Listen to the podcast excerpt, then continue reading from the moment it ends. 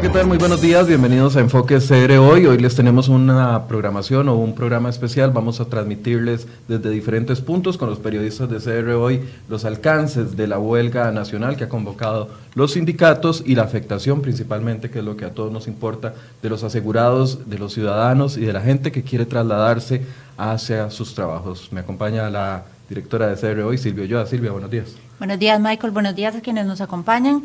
Estamos desde diversos puntos de la capital con varios de nuestros reporteros quienes nos eh, informarán en directo de la situación que se está viviendo en este momento en varias calles de San José. Tenemos información también desde diversos puntos del país y eh, esperamos que sea de utilidad para ustedes y que además nos sirva como para analizar el contexto de esta huelga. Bueno, recordemos de que es una, un llamado que hacen los sindicatos por tiempo indefinido, no sabemos si va a ser de un día, de varios días, eh, depende del músculo que logren. Hoy eh, hemos visto un inicio, yo podría decir tímido, en el sentido de que tal vez no era lo que se esperaba, pero tenemos que tener cuidado porque esto se puede ir fortaleciendo y salirse de control. Correcto. Ya veíamos las primeras afectaciones, algunas citas eh, programadas en hospitales públicos que ya la gente no las va a recibir hoy y que van a tener que esperar algunos días y también en carreteras, Silvia. Intento de bloqueos en la línea del tren, que aparentemente eh, la afectación ha sido poca. Y eh, es importante, yo creo también, Michael, aclarar que no es que nosotros estemos a favor de, de más impuestos. Yo creo que es claro que nadie quiere pagar más impuestos, pero eh, nos parece que la negociación y la discusión no se debe dar en las calles, y mucho menos con afectación a un millón y medio de personas que necesitan trasladarse a sus puestos de trabajo y que están siendo afectadas por el movimiento organizado por los sindicatos que agremian más o menos al, al 14% de la fuerza laboral del país. A mí lo que me llama mucho la atención es el hecho de que la motivación de la huelga para los eh, líderes sindicales es una cosa, pero para la gente que se manifiesta es otra, porque al fin y al cabo el objetivo que han dicho los líderes sindicales es que se paralice, que el gobierno tome la decisión de sacar de discusión el proyecto de reforma a las finanzas o de fortalecimiento más bien a las finanzas públicas. Sin embargo, en este momento esa petición es imposible porque ni siquiera el, el presidente de la República tiene el poder de solicitarle a la Asamblea Legislativa que se deje la discusión porque ya estamos en sesiones ordinarias que están donde, bajo la, donde la presidencia la no puede, exacto, exacto, la presidencia de la República no puede incidir en la agenda legislativa. Pero además es importante que la gente tenga claro que la huelga en realidad no tiene sentido, porque si para algo necesita el gobierno los impuestos es para pagarle a los empleados públicos. El viernes pasado el Ministerio de Hacienda tuvo problemas ya para pagar salarios y así, así lo informamos ese día. Entonces, oponerse a esto es oponerse a que el Estado genere ingresos para pagarles a ellos sus salarios y sus pluses. Estamos de acuerdo en que no, no puede seguir el, régimen de empleo público a como está. Son muchísimos privilegios, son muchísimas las, los pluses salariales que existen, muchísima la disparidad salarial que hay a nivel del sector público también, y todo eso sale de los recursos generados a través de los impuestos. No hay otra forma de generarlo. Entonces es importante eh, entender que, en realidad la huelga no tiene sentido. Y otro de los eh, puntos importantes, bueno, vamos a hacer conexión con nuestra compañera Jessica Quesada, que ya está ubicada en uno de los puntos para darnos una actualización de lo que está sucediendo. Jessica está eh, cubriendo la huelga desde uno de los puntos más importantes y es donde está uno de los eh, promotores, que es don Albino Vargas. Vamos a ir con Jessica Quesada para que nos dé una actualización de lo que está sucediendo en ese sector. Buenos días, Jessica.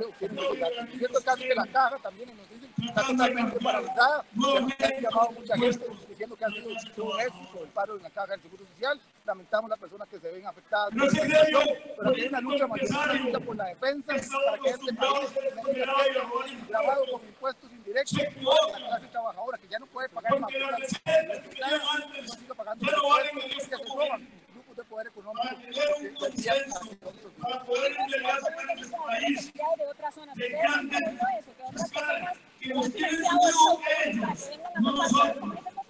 Ellos son los responsables de todas las la defensas central que que tiene que tenemos trasladar en con este luz, por momento. ejemplo. Pero en las regiones también están No con la un paro totalmente fuerte. Nosotros no hemos traído gente de la ejemplo, recetas. hemos traído gente de Guanacaste, de Hay gente que está específicamente político de la Reserva Central, porque en las diferentes regiones el paro también se está llevando a cabo, como ustedes lo Pero pueden a partir comprobar. de hoy vamos a estar de pie, vamos a estar vigilantes. Para que el poder genuino, el poder del pueblo sea el que en realidad manda en este país y dicte las políticas socioeconómicas del pueblo y por el pueblo. No son ellos los que mandan. Se les olvida que nosotros, cada uno con el dedo, le dimos Bien, esa es parte de la actualización que nos da Jessica Quesada desde el sector de la estatua de León Cortés, donde se están agrupando algunos de los eh, sindicalistas que venían del sector del Hospital México y también del sector del ICE en Sabana Norte. Ya a las 7.30 de la mañana se podía ver que el, edificio principal del ICE en Sabana Norte no estaban trabajando, las personas estaban acumulando afuera esperando este momento donde se van a, comenzar a caminar hacia el sector del Parque de la Merced, eh, Parque Braulio Carrillo, frente al San Juan de Dios, para de ahí caminar hacia la Asamblea Legislativa. Sí. Eh, decía este señor que entrevistaba a Jessica Quesada que los, los impuestos no son para pagar salarios, que son para pagar deuda. Efectivamente, el, dinero de la recaudación se necesita para pagar la deuda en la que, han, eh, ha adquirido el, el Estado, pero es deuda, es importante decirlo, es deuda que se ha adquirido para poder cumplir con compromisos de salarios, de aguinaldos, de inversión pública y hay que pagarla. Entonces, no estamos de acuerdo con más impuestos, estamos nadie quiere pagar más impuestos, pero es importante que la situación fiscal del país mejore porque si no el, el perjuicio va a ser para todos. Eso requiere también de ajustes y de recortes que tiene que hacer el gobierno en sus gastos. Y eso es importante dejarlo claro. Eh, también decía, decía el señor que eh, el, el movimiento ha sido masivo. No, no sabemos, no tenemos datos oficiales de cuánta ha sido la afectación en las diferentes instituciones públicas. Eh, lo que sí sabemos es que a nivel oficial las entidades han comunicado que siguen trabajando y que están trabajando eh, normalmente, que el movimiento no ha afectado la mayoría de los servicios públicos. Aquí estoy escuchando un reporte que nos envía el ministro de Seguridad, don Michael Soto, donde indica que la mayoría de las vías están abiertas y que están funcionando con la normalidad de vida y que no reportan en este momento ningún bloqueo, lo cual es positivo. Es positivo. Yo creo que eh, para tener este tipo de discusión como ciudadanos también tenemos que eh, ser maduros, en el sentido de que obviamente a nadie le gustan más impuestos, pero tampoco podemos ser tan irresponsables de pensar de que el país va a salir de esta solo.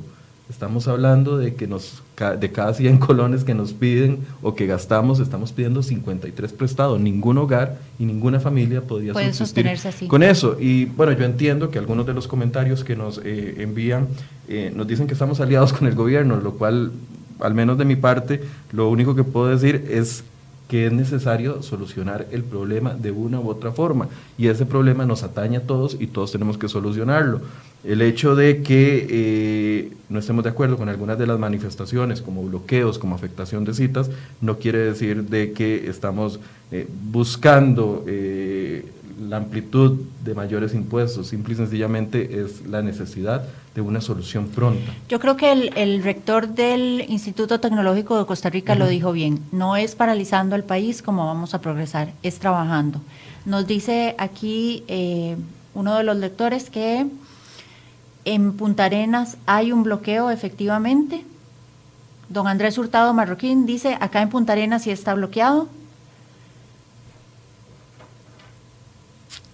Dice doña, doña Vero Alfaro que la Caja y el ICE son los que están en huelga, las dos peores instituciones de Costa Rica, donde uno va por un trámite y tras de que, que lo atienden pésimo, se pierden demasiadas horas por la inutilidad de sus trabajadores. Creo que hay trabajadores buenos eh, en, en todo lugar, no se debe generalizar. Doña Fanny Vega dice que los sindicatos son irresponsables, que la huelga es ilegal, que les rebajen el salario.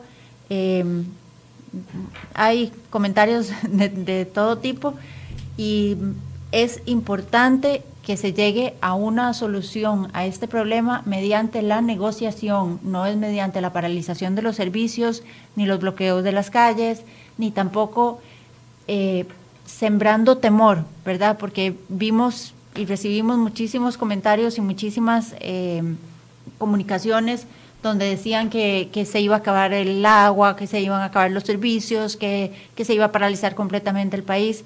Y esos mensajes de miedo no son sanos para ninguna sociedad.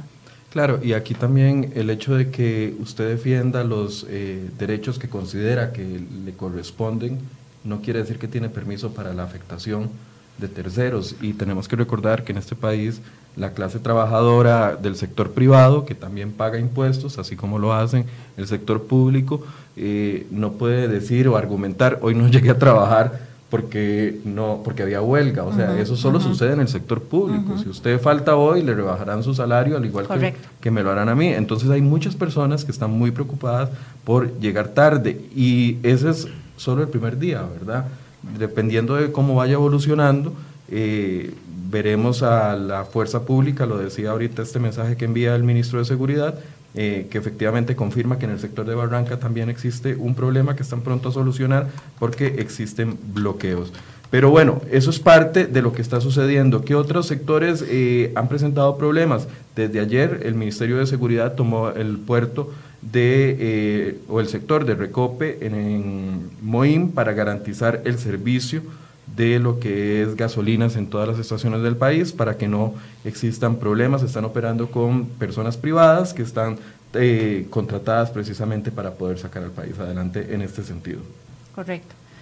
Eh, nos dicen que por, qué no, que por qué no empiezan por tocar los salarios de los diputados, que les parece excelente la huelga, que por qué no se toca el tema de las pensiones de lujo. Bueno, fue uno de los temas que tocamos al, al inicio definitivamente se debe hacer un ajuste, se debe hacer un recorte, no es posible que se paguen en este país pensiones de 10 millones de colones y que haya gente que reciba 40 mil colones de pensión.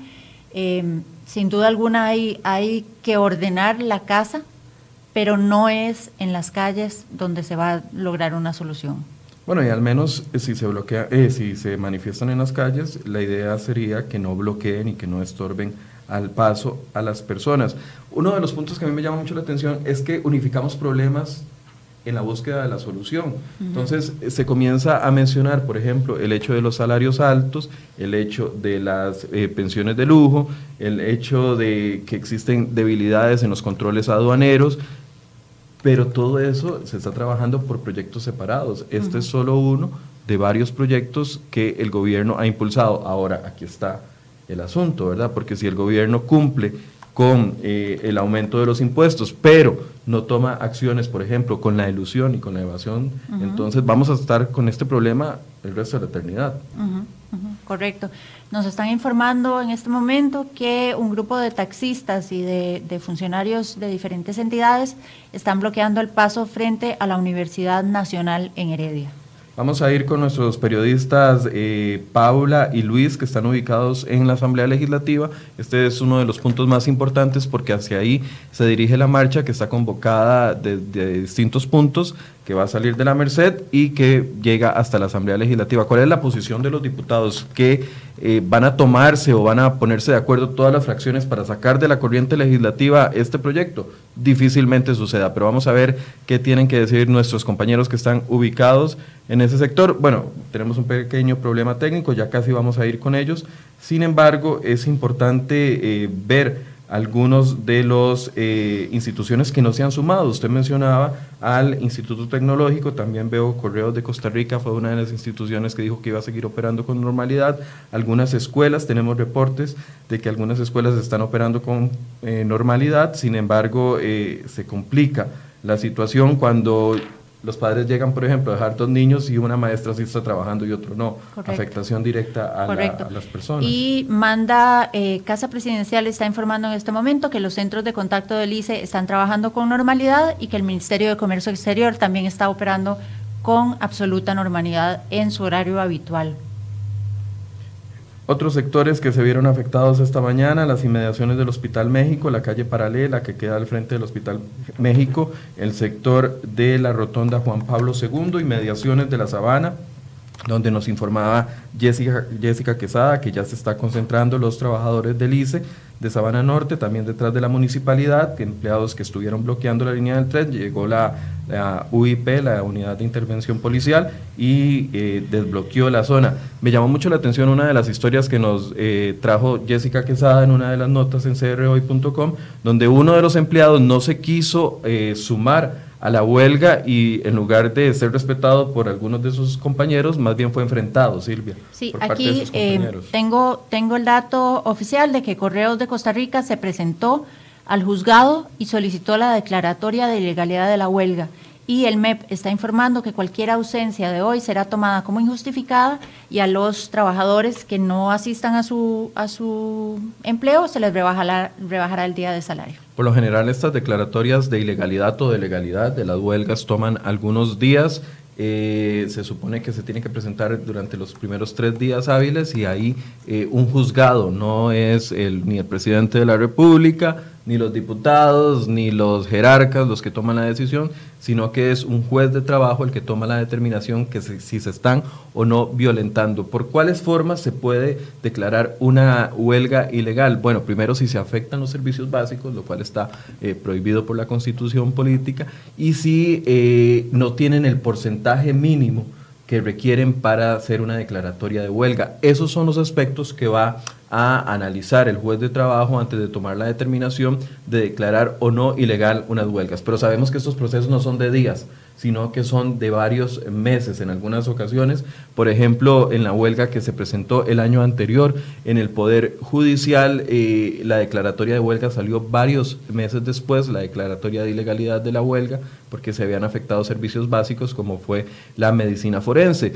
Por eso es que podrían tomar varios eh, meses en tomarse la, o tomar la decisión un juez de trabajo de declarar o no ilegal la huelga. Por eso es importante de que todos, todos los que estamos en los diferentes puntos de vista de esta situación tenga- seamos prudentes y busquemos la no afectación de la mayoría del país, que al fin y al cabo los que se están viendo afectados son las personas con mayores necesidades que tienen 6, 7, 8 meses o hasta años esperando por un servicio médico o las personas que tienen que ir a su trabajo porque si no su salario mínimo va a llegar más afectado en la próxima quincena. Esas son parte de las situaciones que eh, se están eh, presentando en este momento, primer día en el que eh, la huelga inicia. Vamos a ir con Josué Alvarado, que se encuentra en otro de los puntos. Nuestro periodista se encuentra en las inmediaciones del Hospital San Juan de Dios, entiendo, y ahí él nos va a dar el reporte de lo que está sucediendo. Ese es uno de los puntos tal vez más importantes. Josué, buenos días.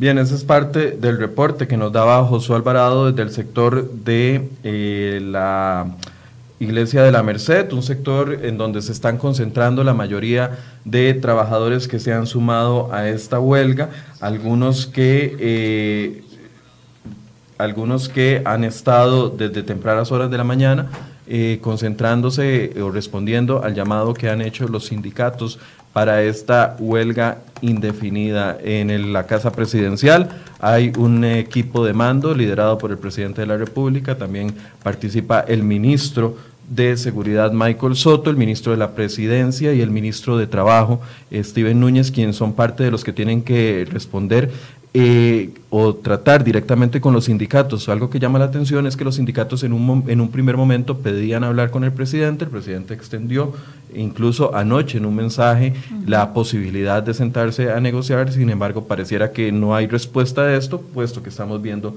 las consecuencias de la eh, huelga ya acá en el país. Silvia. Correcto, Josué nos, nos informaba desde el San Juan de Dios y nos decía que en pocos minutos se van a dirigir hacia el Parque de la Merced, el Parque de Braulio Carrillo, y de ahí saldrán caminando todos hacia la Asamblea Legislativa, donde eh, le exigirán a los diputados que retire el proyecto de ley de fortalecimiento de las finanzas públicas.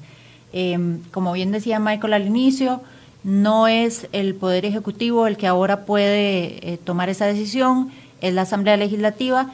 El presidente de la República ha dicho que está dispuesto a negociar en, en todo momento, que estaba dispuesto a hablar él directamente.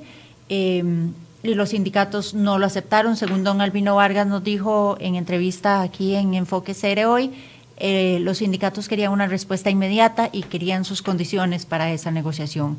Entonces, como el presidente no les responde en el tiempo y en la forma en el que ellos querían, ellos se negaron a negociar.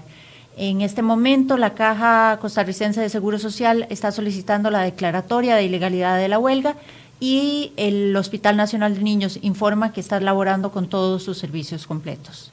Es, eh, y llama la atención que también, como somos un país dividido al, a nivel interno de los eh, frentes sindicales, también hay, existe una división, porque eh, no sé si usted tuvo la oportunidad de revisar Twitter este fin de semana, la gran cantidad de empleados públicos que decían, mañana sí me voy a presentar a trabajar, mañana Correcto. voy a cumplir con mi deber, mañana no voy a afectar. Y esto no quiere decir de que unos somos mejores o peores que otros, cada quien tiene su punto de vista y los sindicatos están mostrando su punto de vista, el asunto es que respetemos las leyes o la, la posibilidad o el marco en el cual nos podemos desarrollar y podemos desarrollar nuestra protesta. Nadie le está diciendo a los sindicatos que no pueden protestar, el asunto es que no haya afectación y es aquí donde podría haber incluso un riesgo por parte de los sindicatos de que sea declarada ilegal la huelga cuando vienen personas que están desde Punta Arenas, desde Guanacaste a recibir un tratamiento médico y no lo reciben. Correcto, y, y, mm, es, es importante decirlo, hoy el diario La Nación lo publica, uno de cada dos pensionados de lujo provienen de las universidades públicas y precisamente las universidades públicas están protestando. Yo no sé si estarán de acuerdo con que se rebajen esas pensiones, eso es parte de lo que se debe de hacer. No es solo la, la deuda que el gobierno ha incurrido en deuda porque sí, es, hemos tenido como país la necesidad de pagar gasto corriente con deuda.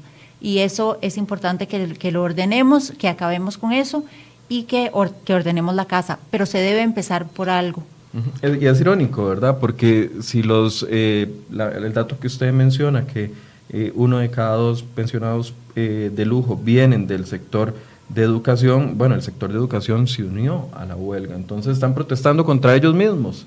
Esa es una de las grandes preguntas, porque los pensionados de lujo están ahí mismo, donde, en, dentro de sus propios agremiados. Entonces, es ahí donde uno no entiende cómo hay, posiciones tan firmes para algunos temas y tan débiles o tan eh, duales para otros temas. Sí, aquí hay, hay un tuit de un usuario que se llama Eddie G. Dice, asistí al Hospital Nacional de Niños por la mañana a realizar gestiones en cinco ventanillas diferentes. Demoré 50 minutos aproximadamente, encontrando la amabilidad y disposición de siempre en las personas funcionarias. Gracias, Caja del Seguro Social de Costa Rica, por garantizar nuestros derechos a pesar de las circunstancias.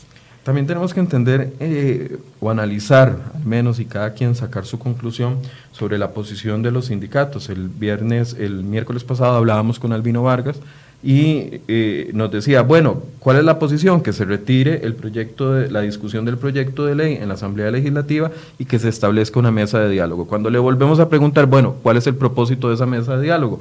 Dialogar, ok, ¿van a dialogar por cuánto tiempo? Porque usted sabe que el diálogo es indefinido. No, le ponemos tres meses o cuatro meses eh, de, de, discusión y ahí sacamos las conclusiones. Ok, don Albino, entonces sacamos las conclusiones a los tres y cuatro meses. Y si es necesario, después de esas conclusiones, eh, pasar, por ejemplo, del impuesto de ventas al impuesto de valor agregado, o si es necesario discutir empleo público, ¿cuál va a ser la posición de ustedes? Nos, nos mandamos a las calles de nuevo. Uh -huh. Entonces, eh, a ver, solicitan diálogo, pero que quieren dialogar.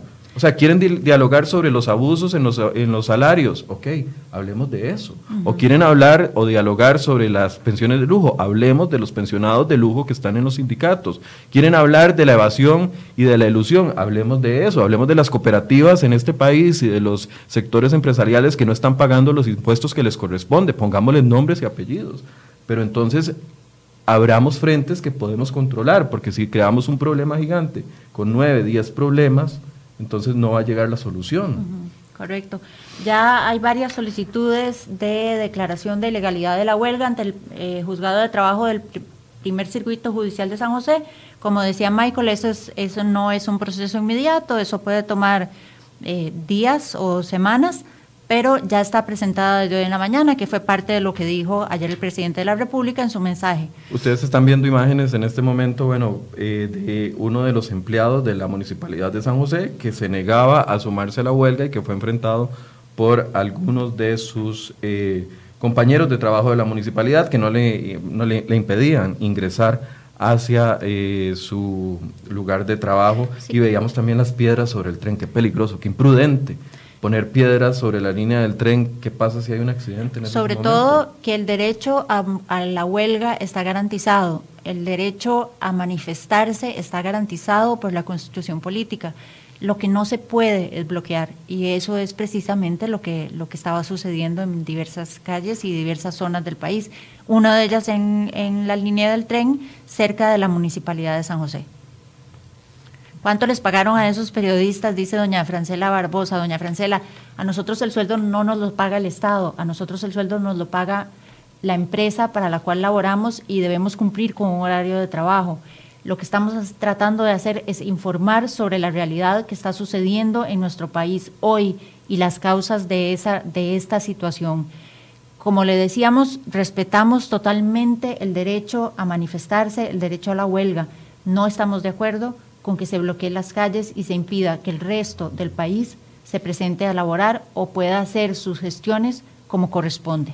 Bueno, y agradecemos a todos los sindicalistas que nos están viendo en este momento, aunque sea para ofender, pero eso es parte de esta discusión que se tiene que dar con madurez y era lo que yo... Entonces es importante de que esta discusión la sumamos con madurez y con responsabilidad. Correcto. Eh, ¿Qué pasa si en seis meses el Estado no tiene para pagarles a ustedes sus salarios? Bueno, vamos a estar en un problema mayor. No, y además esto genera un clima de incertidumbre para el inversionista extranjero. No es, no es eh, saludable para la economía del país, no es saludable para las empresas que vienen y se, se, se establecen en Costa Rica y que quieren funcionar y quieren operar normalmente. Nos indican que en Paseo Colón hay una importante cantidad de eh, taxistas que se han sumado y que no permiten el cruce de sur a norte en el Paseo Colón. Es mejor que si usted está atrasado, no ha podido llegar a su trabajo hasta ahora, 9.37 de la mañana, es mejor que tome las precauciones y las previsiones para no pasar por el sector del Paseo Colón, que es una zona que está complicada, al igual que la zona de la Sabana. Nos indica nuestro compañero Juan Pablo Arias que está presentándose esta situación. El MINAE reporta que está funcionando de manera regular, que no tiene ningún problema en su, en su operación hoy. Y eh, el doctor Román Macaya, el presidente ejecutivo de la Caja de Seguro Social, está haciendo un llamado a los pacientes para que se presenten a sus citas y exámenes que tenían programados para hoy. El problema es que la gente lo está haciendo y ya lo veíamos al menos en el Hospital México que no se estaba dando el servicio a algunas de las personas.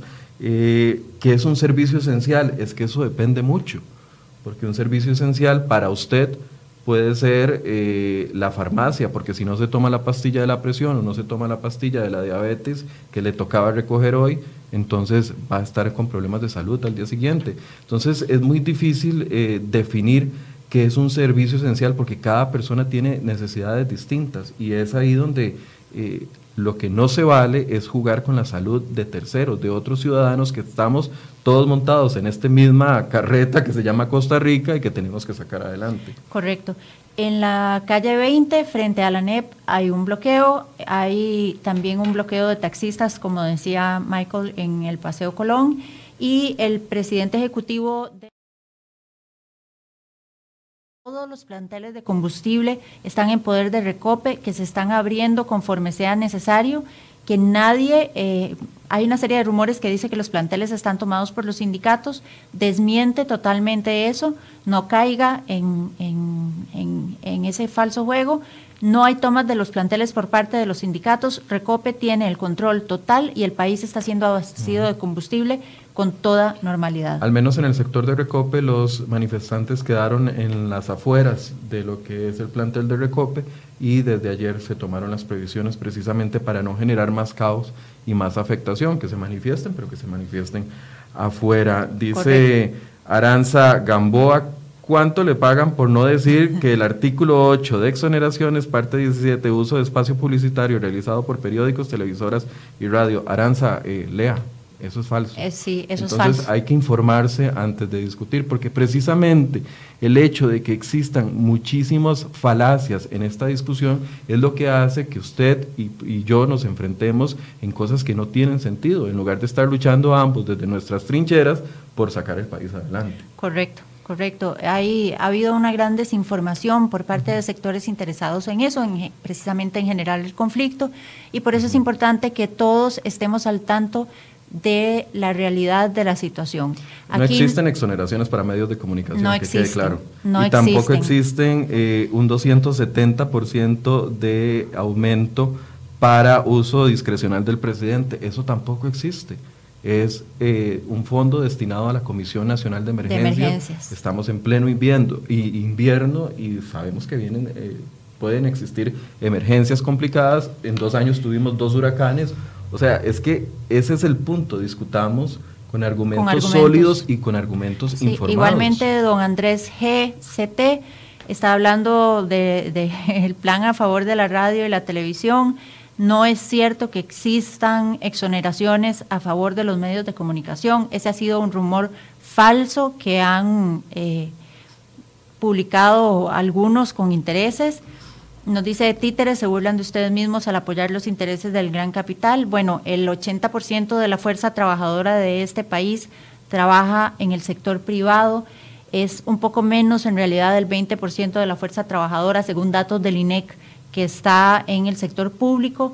Y es precisamente el capital privado el que genera ese motor de la economía para que se puedan sufragar esos salarios públicos. Ahora, eh, ¿cuáles son las consecuencias que nos está trayendo esta discusión tan extensa? Porque venimos con esta discusión, Silvia, desde eh, la campaña electoral, Eh, no la primera etapa de la campaña electoral, la segunda etapa de la campaña electoral, eh, se comenzó a discutir esto, ha generado temor en los inversionistas, temor en las mismas gentes, probablemente eh, usted no ha tomado la decisión de tomar un crédito o un préstamo para un negocio propio, para su casa, para su vehículo, porque no sabe si va a tener trabajo en los próximos meses.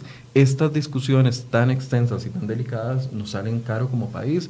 Claramente eh, no quisiéramos que fuera vía impuestos, quisiéramos que fuera de otra forma, pero eh, ese es el planteamiento que está en este momento y la necesidad de pasar por lo menos de un impuesto de ventas que permite una gran evasión fiscal a un impuesto de valor agregado que permite trazar y ver quiénes son las personas que están evadiendo impuestos, cuáles son las empresas que están evadiendo impuestos y podérselos cobrar. El tema de aduanas, el tema de aduanas es un tema importantísimo que eh, le hemos puesto el ojo desde el año pasado cuando comenzamos a denunciar el caso del cementazo, precisamente porque se estaban evadiendo controles aduaneros que permitían que se pagaran menos impuestos y que permitían que al mismo tiempo se vieran beneficiados unos más que otros. Ese es el tema que hay que discutir. Ok. Eh, vamos a darle un pase a nuestra compañera Jessica Quesada, quien estuvo desde tempranas horas eh, siguiendo el grupo de manifestantes que viene acompañando al líder sindical Albino Vargas. Ella salió desde la parte trasera de la Municipalidad de San José muy temprano, se ubicaron después en frente de la estatua de León Cortés y ahora se encuentra en el sector de Paseo Colón. Adelante, Jessica. Buenos días nuevamente. En este momento eh, los sindicatos han tomado la decisión, los manifestantes, de enrumbarse hacia el Paseo Colón. Ya prácticamente tienen cerrada esta vía de acceso, esta vena de eh, la capital para llegar hasta el Parque de la Merced, donde ya han manifestado que se van a encontrar con los otros grupos sindicales que han salido de diferentes puntos de la capital para agruparse ahí, eh, poder conversar en promedio unos 25, 30 minutos y después dirigirse hacia la Asamblea Legislativa. Les recordamos nada más que este movimiento de huelga arrancó por lo menos en la Municipalidad de San José a eso de las 7 y 30 de la mañana pasadas las 9 y 15 se encontraron con los funcionarios del ICE y pues en este momento el panorama es cerrado por completo el paso en Paseo Colón. No hay acceso, así que quienes necesiten transitar por este punto deberán hacerlo por rutas alternas. Compañeros, esta es la situación que tenemos acá. Como observan, empiezan a movilizarse los huelguistas hasta el sector del Parque La Merced y está totalmente cerrado el Paseo Colón. Buenos días nuevamente en este momento. Bien, eso es parte del reporte que da Jessica Quesada desde Sabana Oeste, no, este más bien, donde ya comienzan a enrumbarse los manifestantes hacia el sector del de, eh, Parque de la Merced, que es donde se van a encontrar con otros manifestantes que vienen de distintos puntos para trasladarse hasta la Asamblea Legislativa. Correcto, a la, a la, solicitud que ya hizo la Caja de Seguro Social, a la solicitud que ya hizo Correos de Costa Rica, se une ahora el Ministerio de Justicia y Paz. La ministra se encuentra en este momento en la Procuraduría General de la República entregando un documento para solicitar la declaratoria de ilegalidad del movimiento de huelga. Vemos, eh, nos informan que eh, el Hospital Calderón Guardia está atendiendo consulta externa intermitentemente. Ya sabíamos que la farmacia del hospital funcionó extraordinariamente en los últimos días, previendo de que algunos asegurados pudieran tener garantía de sus medicamentos eh, durante esta semana previendo de que podían presentarse problemas en la farmacia del Calderón Guardia, uno de los hospitales eh, más, importantes, del, país, y que en estos eh, momentos se está viendo afectado parcialmente por la manifestación o la suma de algunos de sus trabajadores a la manifestación eh, convocada por los sindicatos. Correcto, dice eh, eh, el informe, lo que dice es que atienden durante una hora, suspenden el servicio durante una hora también y luego lo retoman. Ya los manifestantes se encuentran sobre la Avenida Segunda, saliendo de la entrada del San Juan de Dios hacia la Asamblea Legislativa, van, va un grupo importante de personas hacia el Congreso de la República, donde están los diputados precisamente sesionando sobre el tema de la ley de fortalecimiento eh, fiscal. Nos informa don Gerardo Jiménez Zúñiga que Dinadeco está trabajando con total normalidad, que por favor lo comuniquemos, bueno, lo hacemos eh, público. Dice que eh, también hay algunas manifestantes que ya se están acercando hacia el sector de la Asamblea Legislativa. ¿Qué sucede en la Asamblea Legislativa hoy? Pues a partir de las 9 de la mañana continúa la comisión que está estudiando el proyecto de fortalecimiento de las finanzas públicas. Esa comisión tiene que tomar una decisión en los próximos días de si pasa ya el proyecto, si lo vota, dentro de comisión y si lo traslada hacia el plenario. ¿Qué va a suceder ahí? Que ya no van a ser ni seis ni siete diputados los que van a tomar la decisión, sino que los 57 tendrán la oportunidad de eh, presentar sus mociones, es decir, oponerse o tratar de extraer algo más del proyecto y a partir de ahí, ¿qué se necesita? Pues 29 votos para que se apruebe el proyecto que empezó con eh, una posibilidad de recaudar 1.4 eh, más del PIB en el tema de impuestos y que por los diversos recortes que ha tenido durante todo este proceso por parte de algunos diputados ya va recaudando alrededor del 1% del PIB. ¿Cuál es el riesgo de que este eh, proyecto se debilite mucho? Pues que el próximo año, en dos años, en tres años, estaremos en esta misma discusión y en este mismo caos eh, en el que estamos envueltos durante este 2018. Con una deuda, con una deuda mucho mayor. Dice doña Katlin Godínez Arias, ustedes los medios de comunicación paguen impuestos igual que todos, nosotros pagamos impuestos, doña Katlin, no, no sé de dónde eh, saca usted la idea de que los medios de comunicación están exentos, eso es eh, totalmente falso. Dice doña Cinia Brenes que las zonas francas, los grandes empresarios, etcétera, paguen sus impuestos, que se recorten las grandes pensiones. Es injusto que un agricultor que cotiza para su pensión en toda la vida solamente reciba 150 mil colones por mes. Estamos totalmente de acuerdo, doña Cinia. Las empresas grandes, los grandes contribuyentes tienen que pagar, eh, se deben recortar las pensiones de lujo y eh, estamos totalmente de acuerdo en que es injusto que un agricultor eh, reciba una pensión de 150 mil colones al mes. Recordemos que las pensiones del régimen de la caja son pensiones donde uno cotiza a lo largo de su vida un monto y eh, recibe, en teoría, lo, el equivalente al último, a sus últimos salarios eh, o, al, salario más alto que ha recibido, de acuerdo con lo que ha cotizado. Es importante también que la gente cotice lo que, lo que corresponde, porque algunas personas, algunos eh, trabajadores a veces reportan que ganan un salario menor de lo que ganan y por eso reciben una pensión mucho más pequeña, pero estamos totalmente de acuerdo en que se debe regular el tema de las pensiones de lujo, que como les decía, según nos informó hoy el Diario de la Nación, los, los colegas del Diario de la Nación, eh, se debe, eh, uno de cada dos pensionados de lujo proviene de las universidades públicas. Vemos eh, que ya los taxistas se han unido a la manifestación en el sector de Paseo Colón.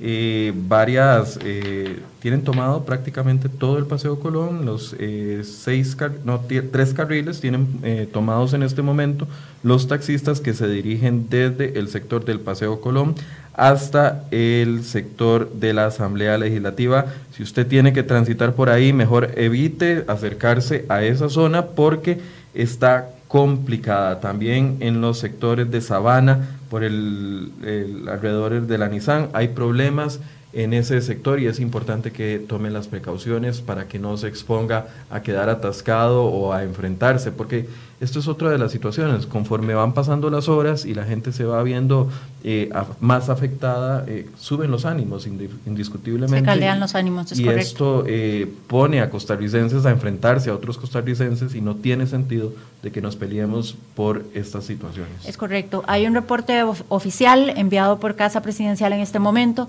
que nos dice que el Ministerio de Comercio Exterior, el Instituto Nacional de Vivienda y Urbanismo, el Ministerio de Trabajo, el Ministerio de Agricultura, el Ministerio de Cultura y Juventud, el Ministerio de Ciencia, Tecnología y Telecomunicaciones, el Ministerio de Obras Públicas y Transportes, Planificación, Economía, Justicia y Paz, Ambiente, Relaciones Exteriores y Culto trabajan con toda normalidad, al igual que el INCOPESCA, el INCOP y Acueductos y Alcantarillados y el IFAM.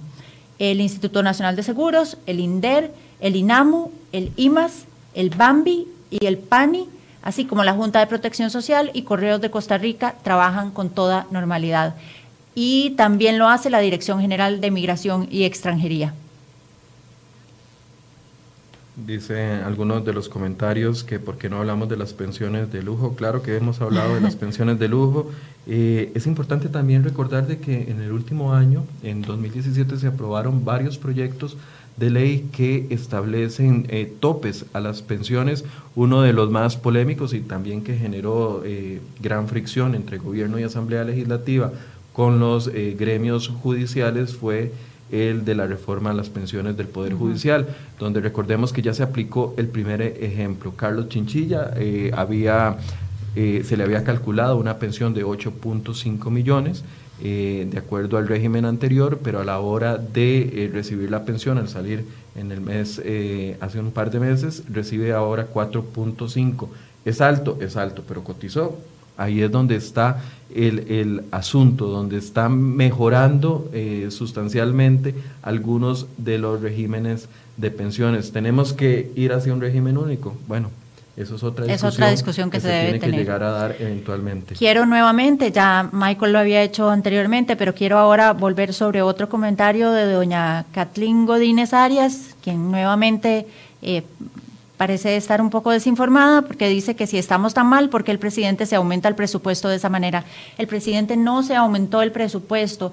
Es importante que se sepa que ese aumento es un aumento que va para el fondo de emergencias tan necesario en un país como el nuestro, donde se presentan fenómenos naturales en cualquier momento, inundaciones, terremotos, y debemos contar con un fondo de emergencias para poder eh, atender esas, esas emergencias y atender a los ciudadanos que las, que las sufren y que se ven afectados por ellas. Vamos a hacer un pase a la Asamblea Legislativa a escuchar parte de lo que, lo que nos dijo esta mañana, le dijo a, nuestros compañeros eh, Luis Valverde y Paula Ruiz, el diputado social cristiano Pedro Muñoz. Pero si nos cuenta, por favor, cuál es el trámite que se va a seguir hoy en la Comisión eh, Fiscal y qué va a suceder. Quedan unas pocas mociones de revisión, tenemos que conocerlas, aprobar actas y pasar el dictamen a plenario, para que el plenario termine de ajustar los temas que requieran ajuste y tal vez incluso cambiarle la, dirección a algunos, algunos temas. Los manifestantes vienen en este momento hacia la Asamblea Legislativa. ¿Existe a raíz de eso algún tipo de presión que se puede ejercer sobre los diputados? No, la presión por supuesto que existe. En el caso mío, yo estoy tranquilo, eh, he hecho las cosas con conciencia, conciencia, meditándolas con Dios, eh, muy tranquilo de las decisiones que hemos tomado. Así que yo estoy tranquilo, eh, le puedo dar explicaciones a los ojos a mi familia, a mis hijos, así que pueden ejercerse toda la presión posible que yo no voy a cambiar de posición en cuanto a los puntos que he venido sosteniendo. ¿El plan fiscal sigue pese a este movimiento? en cuanto al Partido Unidad Social Cristiana y en cuanto a mi caso, estuve muy tranquilo de las posiciones que he tomado y vamos para adelante. Eh, hemos también tenido respaldo de la Comisión de, de, Servicios Técnicos de la Asamblea Legislativa en cuanto a los puntos que hemos tenido, por ejemplo en el tema del desenganche. Eh, aquí tengo un dictamen de la comisión donde dice que la posición que hemos venido sosteniendo en contra del injusto desenganche de, los médicos de este país eh, no pone en riesgo, como se ha dicho, como ha dicho el diputado Wilmer Ramos, como ha dicho el, ministro de la Presidencia, no pone en riesgo el proyecto. Aquí está el dictamen, así que estamos muy tranquilos. Eh, seguiremos dando la lucha ahora en el plenario en el tema del desenganche de los médicos, con la tranquilidad de que no se pone en riesgo el proyecto. ¿Cuál proyecto van a apoyar ustedes en referencia al desenganche? Porque hay varias iniciativas que se están planteando. vamos a dar la lucha con las mociones presentadas por mí dentro del plan fiscal. Ese es el plan A. El proyecto que presentamos es un plan B. De momento seguimos con el plan A de lograr la aprobación de las mociones que yo presenté a 300. Más bien es una moción a 320. Eh, vamos a seguir dando esa lucha. Creemos que es justo que se apruebe esa moción. Es una moción que viene a traer justicia y vamos a dar la lucha en el plenario. Es plan A. Finalmente, en materia de empleo público, un tema que se había quedado un poco pendiente de este plan fiscal, ¿qué elementos eh, va a usar ustedes para que se puedan incluir en el futuro? Vamos a ver, hay, verdaderamente hay elementos importantes como el tema de la cesantía, que ya vienen en este, eh, el tema de las, de las eh, especializaciones, el tema de, la exclusividad. Hay temas importantes en este, en este plan fiscal verdaderamente yo creo que mucha de la eh, incomodidad de los sindicatos es por lo que ya están en el plan fiscal. Entonces vamos a mantener las cosas que están en el plan fiscal y vamos a seguir luchando para terminar de traer un salario único. Ese, ese tema está pendiente, pero creemos que es justo que haya un salario único para todos los empleados públicos. Bueno, parte de las declaraciones que nos daba el diputado Pedro Muñoz, quien pertenece a la Comisión que analiza el proyecto de fortalecimiento de las finanzas públicas. Está en una etapa final en comisión, están terminando de ver las mociones de revisión. ¿Qué son las mociones de revisión? Pues el proyecto llega de una forma y los diputados tienen la capacidad y la autoridad para presentar mociones, para agregarle o quitarle. Eso es lo que, en, lo que hemos estado durante los últimos eh, días y ahora ya está en una etapa final para pasar a plenario. ¿Qué se ocuparía para que se cumpla la solicitud de los sindicatos, pues que todas las fracciones, incluyendo al Partido Acción Ciudadana, Liberación Nacional, Unidad Social Cristiana, Integración Nacional, eh, Restauración Nacional, se alíen y tomen la decisión política de sacar el proyecto de la corriente legislativa, cosa que honestamente, Silvia, yo lo veo bastante difícil.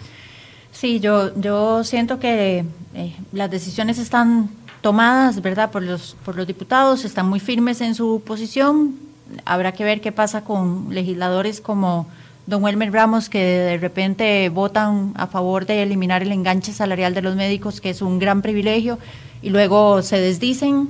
O el mismo Gustavo Viales. O el mismo Gustavo Viales. De una forma y al día siguiente opina de correcto, otra forma. Correcto. Es importante que quienes transitan en este momento por el área de San Pedro de Montes de Oca eh, y las áreas aledañas tomen en cuenta que un grupo de manifestantes viene saliendo de eh, el frente de la Escuela de Derecho de la Universidad de Costa Rica, se dirigen hacia la Asamblea Legislativa, hay un gran congestionamiento vial, no hay bloqueo en la zona, pero sí el tránsito es muy lento, así que si puede, evite pasar por la zona o ármese de paciencia, porque realmente hay muchísimo congestionamiento.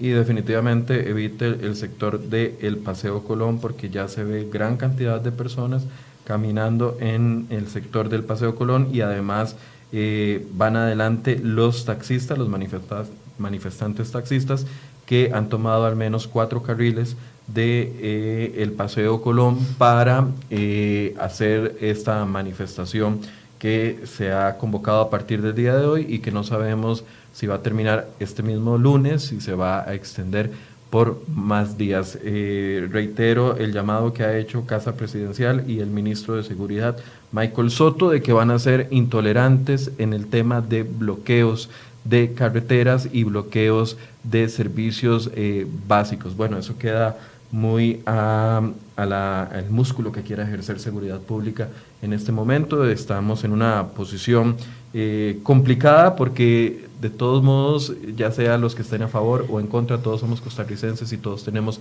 derecho a expresar nuestras opiniones con respecto a la situación que se encuentra, pero esas opiniones tienen que ser opiniones informadas, opiniones que no generen, eh, que no expandan mentiras, noticias falsas que se han dado en los últimos días y que lo que hacen es calentar los ánimos. Ya vimos esa estrategia que sucedió con el tema de los taxistas la semana anterior, noticias falsas que se comenzaron a difundir y que generaron más caos del normal. Entonces usted como costarricense, eh, tómese el tiempo para poder analizar y para poder pensar y también para poder confirmar qué es lo que le llega y qué es lo que no le llega por WhatsApp, por eh, diferentes grupos que lo que buscan es generar caos. Lo veíamos también con la manifestación xenofóbica del otro día. Días antes de eso se comenzaron a difundir un montón de noticias que eran completamente falsas, nicaragüenses quemando banderas, etcétera, etcétera, que lo único que hizo... Supuestamente quemando banderas. Supuestamente quemando banderas, que lo único que hizo fue alterar los ánimos y no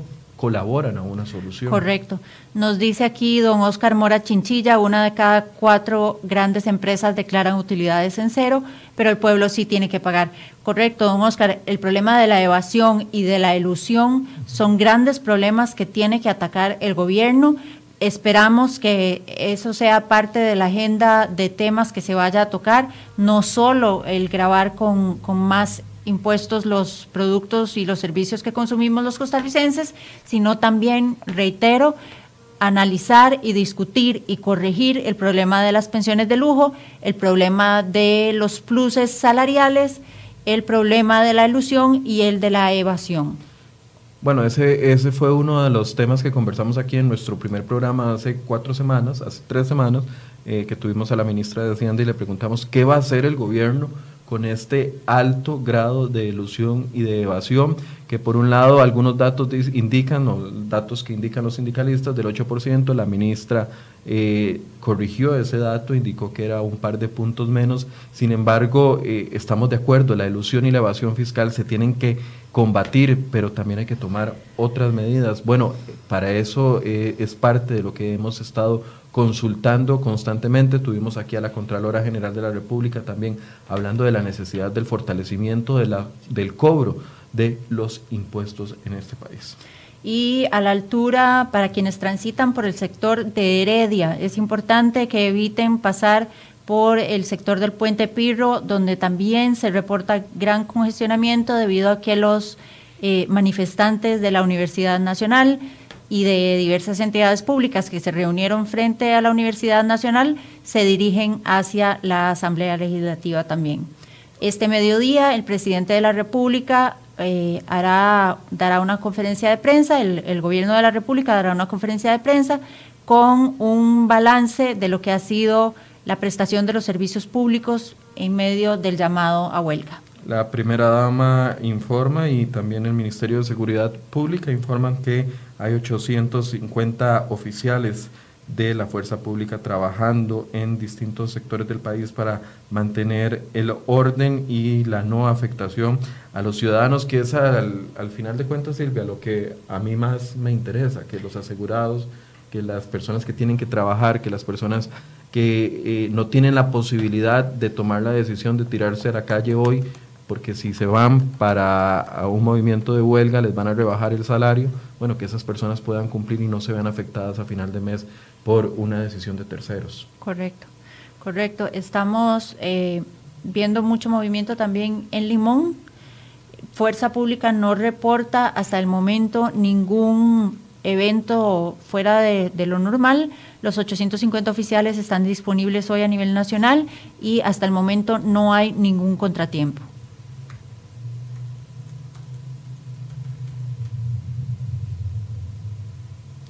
Bien, eh, parte de la situación, estamos eh, en vivo, son las 10 con 5 de la mañana, a eso de las 6 de la mañana comenzó este movimiento, ya veíamos algunas personas, vamos a hacer un recorrido de lo que ya hemos informado durante esta mañana, a partir de las 6 de la mañana hubo convocatoria de huelga que comenzó o tuvo una primera manifestación detrás de la municipalidad de San José, donde algunos manifestantes pusieron eh, piedras, grandes rocas en la línea del tren para evitar que las personas pudieran trasladarse hacia sus trabajos. De inmediato se, se puso en marcha un plan de emergencia de pública que envió a la unidad de intervención policial para correr esas piedras y permitir el paso. Sin embargo, cientos de personas que viajaban desde el sector de Pavas hacia San Pedro o viceversa se vieron afectadas en ese momento por eh, esa primera manifestación. Tuvieron que hacer transbordo del tren.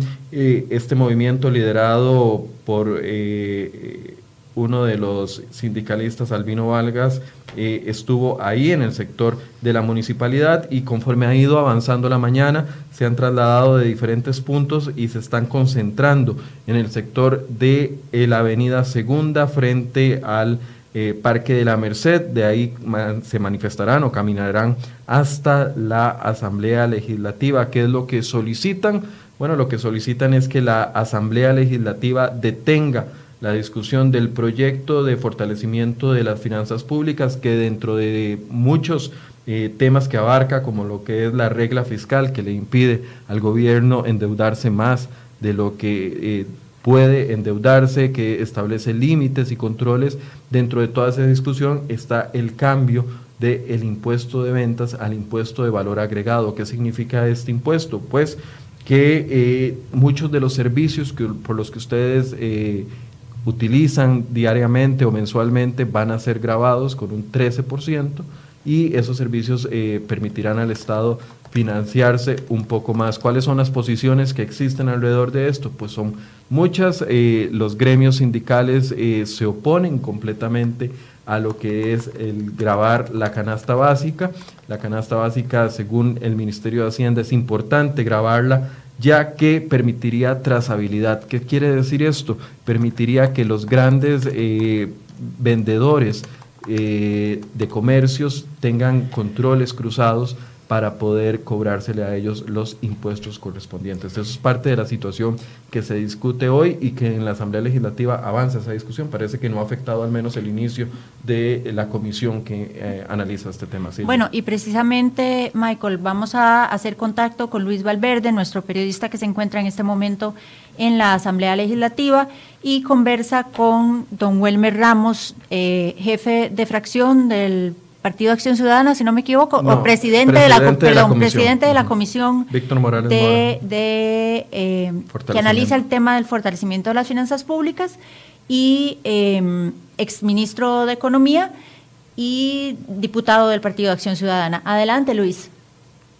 Buenos días, me encuentro en este momento en la Asamblea Legislativa, en donde hoy se espera un amplio movimiento a raíz de las manifestaciones que hay en torno al plan fiscal. Conmigo se encuentra don Welmer Ramos. Quisiera, don Welmer, que me explique un poco el proceso que se ha seguido hoy y que sigue ahora en adelante. Bueno, hoy terminamos con lo que es eh, la, el estudio de las mociones presentadas por los señores diputados en comisión. En la noche lo que queda es una sesión de aprobar acta. El texto sube a plenario eh, ahí lo van a consultar y además se va a abrir un día para que los dos días para que los diputados puedan reiterar mociones que ya hayan sido presentadas en comisión. Eh, esas, eh, esas mociones se van a discutir por seis sesiones en el plenario, donde el proponente tiene derecho hasta cinco minutos para defenderlas. Y después de eso se da, después de esas seis sesiones se da una votación nada más del resto de mociones que hayan sido presentadas. ¿En plazos cuándo podría haber un primer debate? en plazos, ¿cuándo podría haber un primer debate? Es una buena pregunta. Yo creo que eso está en menos eh, de unos 22 días a un mes. ¿Usted como representante del partido oficialista ha tenido algún tipo de comunicación en las últimas horas con el gobierno a propósito de esta manifestación, de esta huelga? Pues, sí, claro que sí, hemos tenido contacto y hemos estado principalmente aclarando una serie de dudas y desinformaciones que andan en la opinión pública, pero eh, en, ese, en ese sentido hemos estado trabajando. No más, no más, no más impuestos, no más impuestos. Buenos días, me encuentro en este momento en la Asamblea.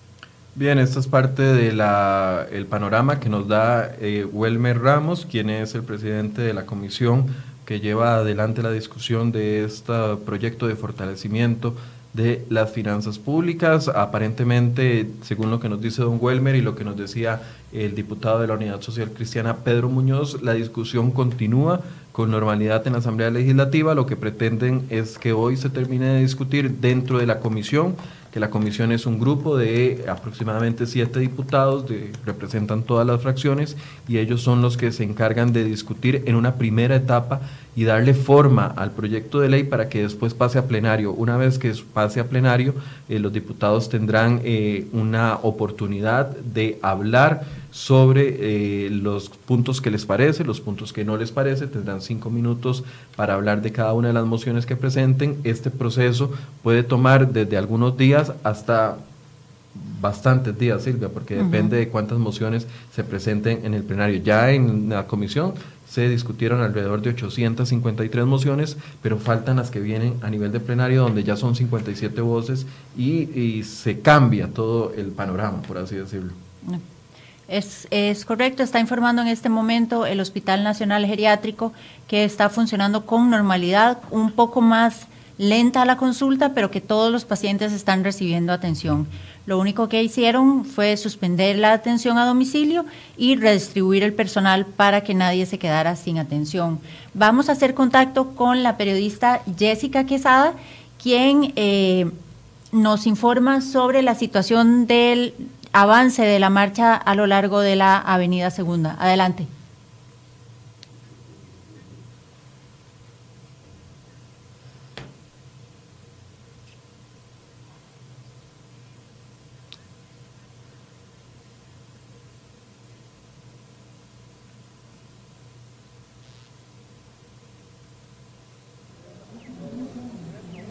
Ya en Paseo Colón, frente al Hospital Nacional de Niños, como pueden observar, se ha sumado una gran cantidad de taxistas. Prácticamente ocupan unos 150 metros. Ellos son los que encabezan esta caravana que avanza hacia el Parque de la Merced, en donde todavía permanecen los empleados de la Municipalidad de San José, así como los empleados del ICE. Y también se ha sumado un grupo de trabajadores del de, eh, Ministerio de Educación precisamente avanzan hacia la Merced, donde ya se concentrarán, es como han dicho, entrarán en un proceso eh, de conversación para ya enrumbarse hacia la Asamblea Legislativa. El paso pues sigue totalmente bloqueado en este sector, pese a la, a, la, asistencia o a la permanencia de oficiales de tránsito y también de la fuerza pública, lo cierto es que es prácticamente imposible el transitar de muchos eh, de los conductores que están cerca de Paseo Colón, pues está prácticamente cerrado el paso. Vamos a intentar conversar con algunos de los trabajadores de la municipalidad que se han sumado al movimiento de huelga. Señor, regálame su nombre. Abel Castro. Don Abel, ¿por qué se sumó usted a este movimiento? Ya, porque estamos peleando los derechos de los trabajadores y es demasiado ya contra el pueblo. Los impuestos nos están matando, nos están matando y van a terminar perjudicar más al pobre. Eh, que nos están rebajando un 1% más de la comida. ¿Por qué nosotros? ¿Y los ricos dónde están? Porque los invasores, los que invaden los impuestos, los están matando y van a terminar perjudicar más al pobre. Eh, que nos están rebajando un 1% más de la comida. ¿Por qué nosotros? ¿Y los ricos dónde están? ¿Por qué los invasores, los que invaden los impuestos no les cobran? ¿Por qué siempre es al pobre? Ya el Poder Ejecutivo ha dicho que va a emprender la posibilidad de declarar ilegal la huelga. ¿Temen ustedes esa sanción? No, eh, no, sí han dicho, pero no pueden.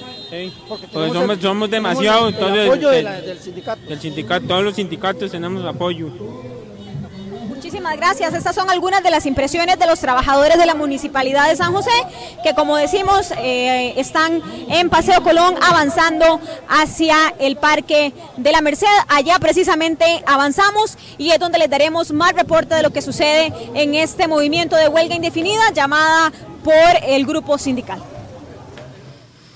Bien, ese es el reporte que nos da nuestra periodista Jessica Quesada del sector casi al frente del hospital de niños, donde nos informaban algunos eh, funcionarios de que se intenta trabajar con la mayor eh, normalidad posible, sin embargo algunos servicios se han visto afectados. Eh, me llama la atención que yo no veo a los pensionados de lujo desfilando en esa huelga. Yo no veo al rector de la Universidad de Costa Rica, quien recibe un salario millonario, desfilando en esa huelga, que tiene anualidades del 5% desfilando en esa huelga. A los que vemos son a los trabajadores que efectivamente eh, probablemente tengan ingresos menores y que se van a ver afectados por el impuesto a la canasta básica. Pero me llama la atención cómo el gremio sindical eh, utiliza a los trabajadores de menos ingresos y con esto no estoy diciendo eh, nada en contra de los sindicatos, estoy, lo que estoy diciendo es que me llama la atención que se utilicen a los trabajadores de ingresos menores para intentar reflejar eh, o ocultar los abusos que existen en otros sectores de ese mismo gremio, como lo decíamos, los pensionados de lujo, ¿dónde están? En Jupema, en, la, en el sindicato de educadores. Ahí es donde están los pensionados de lujo. ¿En dónde están? En el Poder Judicial, donde ya se pasó una ley. ¿En dónde están? En pensiones que se otorgaron hace muchos años y que ahorita eh, todavía se mantienen cargadas al presupuesto nacional. Pero no los vemos a ellos, que claramente apoyan a los sindicatos, puesto que el rector de la Universidad de Costa Rica dio permiso a todos los trabajadores para que faltaran a trabajar, pues no los vemos a ellos al inicio de esta huelga. ¿Por qué? Porque ahí es donde está la doble moral de algunos de estos líderes que reciben esos grandes beneficios contra los que ponen a protestar a otras personas. Y eso es parte de, también de la reflexión que tenemos que hacer como ciudadanos. Sí, los, eh, don, Henning Jensen, el rector de la Universidad de Costa Rica, desde el viernes eh, le dijo a sus empleados, bueno, a los, a los funcionarios de la Universidad de Costa Rica y a los estudiantes que se podían sumar a la huelga, pero no lo vemos a él protestando, no lo vemos a él eh, reclamando por el aumento millonario que ha recibido el FES, que es el Fondo Especial de Educación Superior, y con el que se beneficia él con su salario millonario y el resto de pensionados universitarios, que como bien decíamos, eh, el 50% de los, de los pensionados de lujo provienen de las universidades públicas, según nos informó hoy los colegas de la Nación. que uno quisiera que esa inversión que hacemos en educación, no es que uno esté en contra del, del FES, pero de que esa inversión de, en educación se viera traducida en otros aspectos y no en pensiones de lujo. Uno quisiera ver una mayor eh, posibilidad de matrícula, por ejemplo, para personas que no pueden eh, accesar a o una actualización de los currículos universitarios o también más horarios para que la gente no tenga que huir hacia las universidades privadas porque solo ahí pueden estudiar porque no pueden estudiar dentro de la UCR porque los horarios son de 10 a 12 de mediodía eh, pongo un ejemplo, ¿verdad? Yo sé que existen horarios nocturnos, no, no, no, se lo tomen tan a pecho. Lo que quiero decir es que uno quisiera ver esos eh, aumentos que se le dan a la educación pública, tanto universitaria como a la educación pública eh, colegial y escolar, reflejada en beneficio a la sociedad y pareciera que eso no se ve reflejado. Y eso es parte de la discusión. Perdón, Michael, vamos a volver con Jessica Quesada, que nos tiene información de... Eh, varios empleados de la Asociación Nacional de Empleados Públicos que se han unido a la huelga esta mañana. Adelante, Jessica. Saludos. Ya frente al Hospital Nacional de Niños se ha sumado una gran cantidad, diríamos que es el grueso de los trabajadores de ANEP que estaban concentrados en sus oficinas y que ya han salido a Paseo Colón para sumarse al movimiento de huelga que ha empezado desde muy temprano, en donde ya participan, además de ellos, empleados de la Municipalidad de San José y otras municipalidades, también taxistas, así como empleados del Instituto Costarricense de Electricidad. Los cuatro carriles del Paseo Colón están en este momento totalmente ocupados por estos manifestantes. No hay paso, no es posible eh, tampoco eh, el ingreso en este momento pues, de una ambulancia, es lo que uno podría prever por la cantidad de personas que hay acá. El acceso es verdaderamente limitado hasta el Hospital Nacional de Niños. No se ha presentado ninguna emergencia, no, no ha sido necesario el paso de una unidad de soporte, una unidad de emergencia, pero lo cierto es que los cuatro carriles están ocupados por los manifestantes en los distintos accesos del Paseo Colón. Se dirigen hacia el Parque de la Merced y hacia allá vamos y en minutos les daremos más información de la concentración de estos huelguistas. Bien, nos informaba Jessica Quesada desde el frente del Hospital de Niños, donde ya va avanzando la manifestación. Son las 10 con 19 de la mañana eh, de este lunes 10 de septiembre, donde eh, empieza este movimiento eh, de huelga general que han llamado los sindicatos. Vamos a ver cómo responde la gente durante las próximas horas y si eh, la Asamblea Legislativa, que es la que tiene, como decimos popularmente, la papa en la mano en este momento, toma la decisión de ceder al, llamado que hacen los sindicatos de eh, retirar de la discusión el proyecto de ley y de que el gobierno inicie una mesa de diálogo general con todos los sectores, mesa de diálogo que lo que pretendería es el mismo fin que solicitan hoy, que no se cambie eh, y no se aumente el tema de la reforma para el fortalecimiento de las finanzas públicas, situación que se ve complicada en vista de los llamados que han hecho los organismos internacionales de cómo se están comportando las finanzas del Estado, que tenemos que pedir mucho prestado para poder subsistir y que además cada vez nos sale más caro poder eh, mantener eh, este estado del cual nos sentimos hasta a pesar de todo muy orgullosos, Silvia. Correcto. Vamos tal vez a hacer un, recuento de las vías que están colapsadas en este momento o donde hay dificultad eh, para transitar. Paseo Colón, Avenida Segunda, General Cañas, Heredia por el sector de Pirro, el sector frente a la Universidad Nacional, el sector frente a la Facultad de Derecho en la Universidad de Costa Rica en San Pedro, dirigiéndose hacia el sector de la Fuente de la Hispanidad y en la parte frontal de la Universidad de Costa Rica, saliendo del pretil hacia la calle donde está la iglesia de San Pedro. Tenemos información que nos eh, proporciona nuestra periodista Catherine Castro eh, con respecto a la posición del Ministerio de Educación. Es claro, docentes que no den clases por huelga serán sancionados.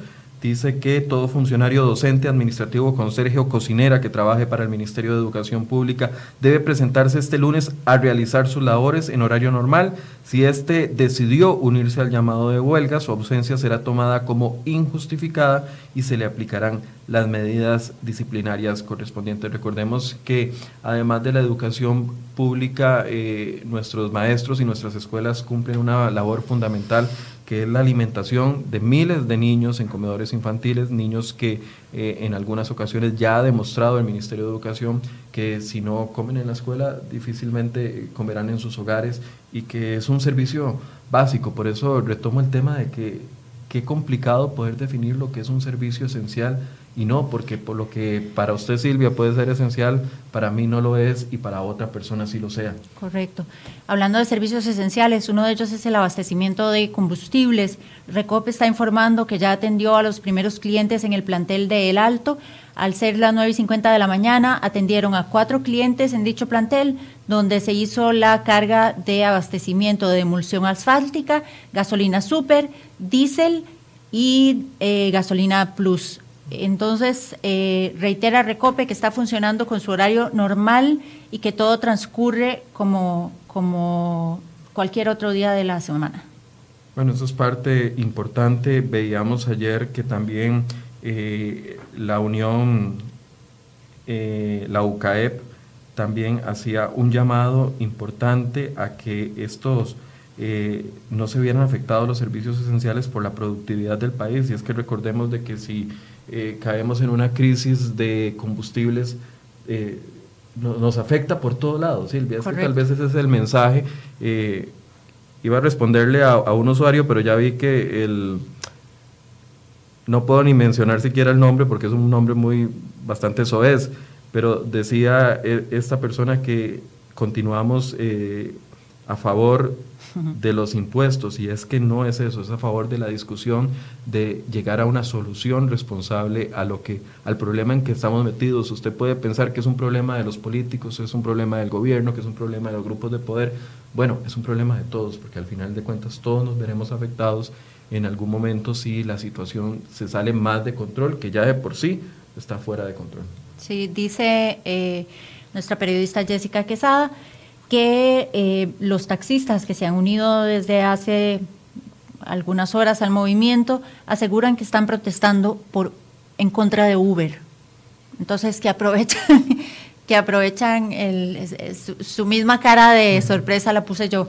Eh, ellos no están protestando por la ley de fortalecimiento eh, de las finanzas públicas, sino que están protestando en contra de Uber y se unen a este movimiento para, para protestar por un tema sobre el cual ya el gobierno se manifestó y que ya eh, se suponía que habían logrado ellos su cometido con las huelgas de la semana anterior. Bueno, es ahí donde vemos que hay algunas que algunas personas que se unen no, no tienen el conocimiento o, no apoyan en el fondo lo que están solicitando los diputados, eh, los, los, sindicalistas, sino que lo que están apoyando es su propia causa y aprovechando el movimiento que se está dando para levantar su bandera particular. Y eh, eso es parte de la discusión que, que, distorsiona, porque al final de cuentas, si comenzamos a caer en eso, eh, puede que haya una solución al, al problema que solicitan los sindicatos, pero no, no se depone el movimiento de huelga, que es lo que Correcto. Eh, nos informa nuestra colega Hilda Durán Soto, periodista del Banco de Costa Rica, que todas las oficinas del BCR funcionan con total normalidad y que están brindando todos los servicios.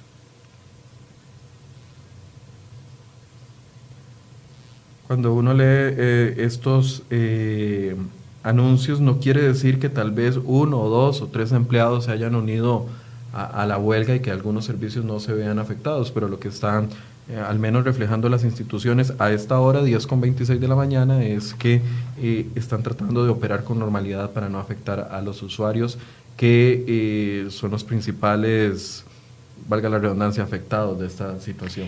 A, usted hablaba hace un rato, Michael, de las noticias falsas que han alimentado eh, ciertas creencias en algunas personas que se han unido al movimiento de huelga. El INS desmiente una de esas noticias que fue eh, comunicada por la seccional de ANEP de Fuerza Pública. Ellos aseguraban que los oficiales de Fuerza Pública que fueran llamados a laborar en, en otras funciones, como operar maquinaria, eh, en los muelles o en recope, en caso de que fuera necesario, no los iba a cubrir el INS con, con el seguro. El INS desmiente esto y le indica al Ministerio de Seguridad que toda la labor que el trabajador ejecute bajo las órdenes de su patrono está cubierta por el régimen de riesgos de trabajo. Así que eh, desmiente el INS a la ANEP con una comunicación que hizo ayer eh, asustando a los oficiales de fuerza pública. Y sobre eso, recuerda que nosotros tenemos una sección que se llama No Caiga, donde todas esas noticias falsas las desmentimos y ponemos la versión oficial o la versión real del caso. Bien, eh, las 52 cámaras empresariales también eh, están en este momento en conferencia de prensa porque eh, se oponen al sector, dicen que como sector empresarial y, y generador del 86% de la mano de obra del país, no podemos permitir que se intente frenar la productividad del país y afectar a miles de ciudadanos por la convocatoria a huelga contra el plan fiscal y como, lo, lo que busca a todas luces defender los privilegios odiosos de unos pocos las cámaras empresariales que según ellos agrupan el 86% de la mano de obra de este país eh, se oponen completamente al llamado a huelga que hacen los sindicatos que corresponden al 14% de la fuerza laboral de este país y eh, piden que se siga trabajando con normalidad y que no se afecte la productividad del país. Están en este momento en conferencia de prensa, parte de lo que ellos han solicitado y parte de los grupos que de los diferentes grupos, de los diferentes enfoques que le da cada grupo a su posición con respecto al tema de la discusión de las finanzas públicas. Nos informa doña Karen Hidalgo Ramírez, aquí en Cartago las cosas siguen igual, en la Escuela Jesús Jiménez ningún maestro en huelga y los centros de salud siguen atendiendo al igual que la Municipalidad de Cartago. Em, doña Alicia Elizondo nos dice periodismo manipulado, respetamos la, la opinión de doña Alicia. Eh, diferimos de ella, pero respetamos su opinión y su derecho a manifestarse. Bien, informa el Ministerio de Educación eh, también que tienen un app donde están reportando en tiempo real los eh, profesores y maestros y maestras que se suman o que faltaron a la que faltaron a dar clases para poder tomar las acciones correspondientes a lo que es la falta injustificada del día de hoy, ya que no eh, tenían permiso para asistir a la manifestación. Eso es parte de lo que está sucediendo en este momento. Tal vez hacer un recorrido, Silvia, por los principales puntos afectados que se han dado desde las 6 de esta mañana. A las 5.30 de la mañana ya estaba don Albino Vargas poniendo mensajes eh, enviando en sus listas de difusión los puntos en los que se verían afectados, pero también tomar en cuenta de que hay algunos otros puntos que los manejan como puntos sorpresa, por así decirse. Porque recordemos que estas acciones son acciones planificadas que van increciendo van creciendo, van aumentándose. Entonces, eh, lo que estamos viendo en este momento pueden ser las manifestaciones eh, iniciales, no sabemos si esas manifestaciones van a cambiar. 10.30 de la mañana, continuamos aquí en Enfoque CR hoy con esta cobertura especial y esos puntos, Silvia. Esos puntos eh, están ubicados en el sector de Paseo Colón, ya no reportan congestionamiento en la General Cañas también en el sector de Avenida Segunda hacia la Asamblea Legislativa, en el sector de San Pedro, de la Fuente de la Hispanidad hacia la Asamblea Legislativa. Reportan el cierre total, como les decía, de Paseo Colón y las inmediaciones de la Asamblea Legislativa donde está complicado. Nos informa en vivo nuestro compañero Juan Pablo Arias, periodista destacado en el área de economía, que los empresarios piden ya oficialmente en este momento declarar la ilegalidad de la huelga. Representantes de los 52 gremios que están agrupados en la Unión Costarricense de Cámaras y Asociaciones del sector empresarial privado pidieron al gobierno que declare el movimiento de huelga. Esa es la solicitud que ya ha hecho el gobierno a través de distintas instituciones y que queda en manos de un juez de trabajo, de un juzgado de trabajo, quien sería el encargado de declarar o no la ilegalidad de la huelga. Recuerdan, como ya lo decíamos, que son que representan el 86% de la fuerza laboral versus el 14% de los empleados públicos que se están, una parte pequeña de estos 14% se están uniendo al, al movimiento. Vamos nuevamente, Michael, con Jessica Quesada, que se encuentra en uno de esos puntos eh, de gran congestionamiento, que es el Parque de la Merced o Parque Braulio Carrillo. Adelante, Jessica. Ya en Avenida Central los eh, manifestantes se han encontrado, como decíamos, con algunos otros pequeños grupos que se han movilizado de diferentes zonas, específicamente desde la Municipalidad de San José, que han tomado como las rutas alternas para llegar hasta el centro de la Avenida Segunda y poder emprender su marcha hacia la Asamblea Legislativa. Como decíamos, en el sector de Paseo Colón frente al Hospital Nacional de Niños se agruparon también los educadores que venían desde las oficinas centrales en ANEP y en este momento está ocupada la avenida Segunda por los manifestantes, ya el paso por el sector de Paseo Colón está completamente habilitado desde el Hospital de Niños, ya sin ningún inconveniente, pues se han movilizado hasta ese sector los manifestantes en rumbo hacia la Asamblea legislativa. Precisamente, reiteramos, está cerrado en este momento el acceso a Avenida Segunda porque los manifestantes eh, hacen este último recorrido hasta Cuesta de Moras en el Congreso.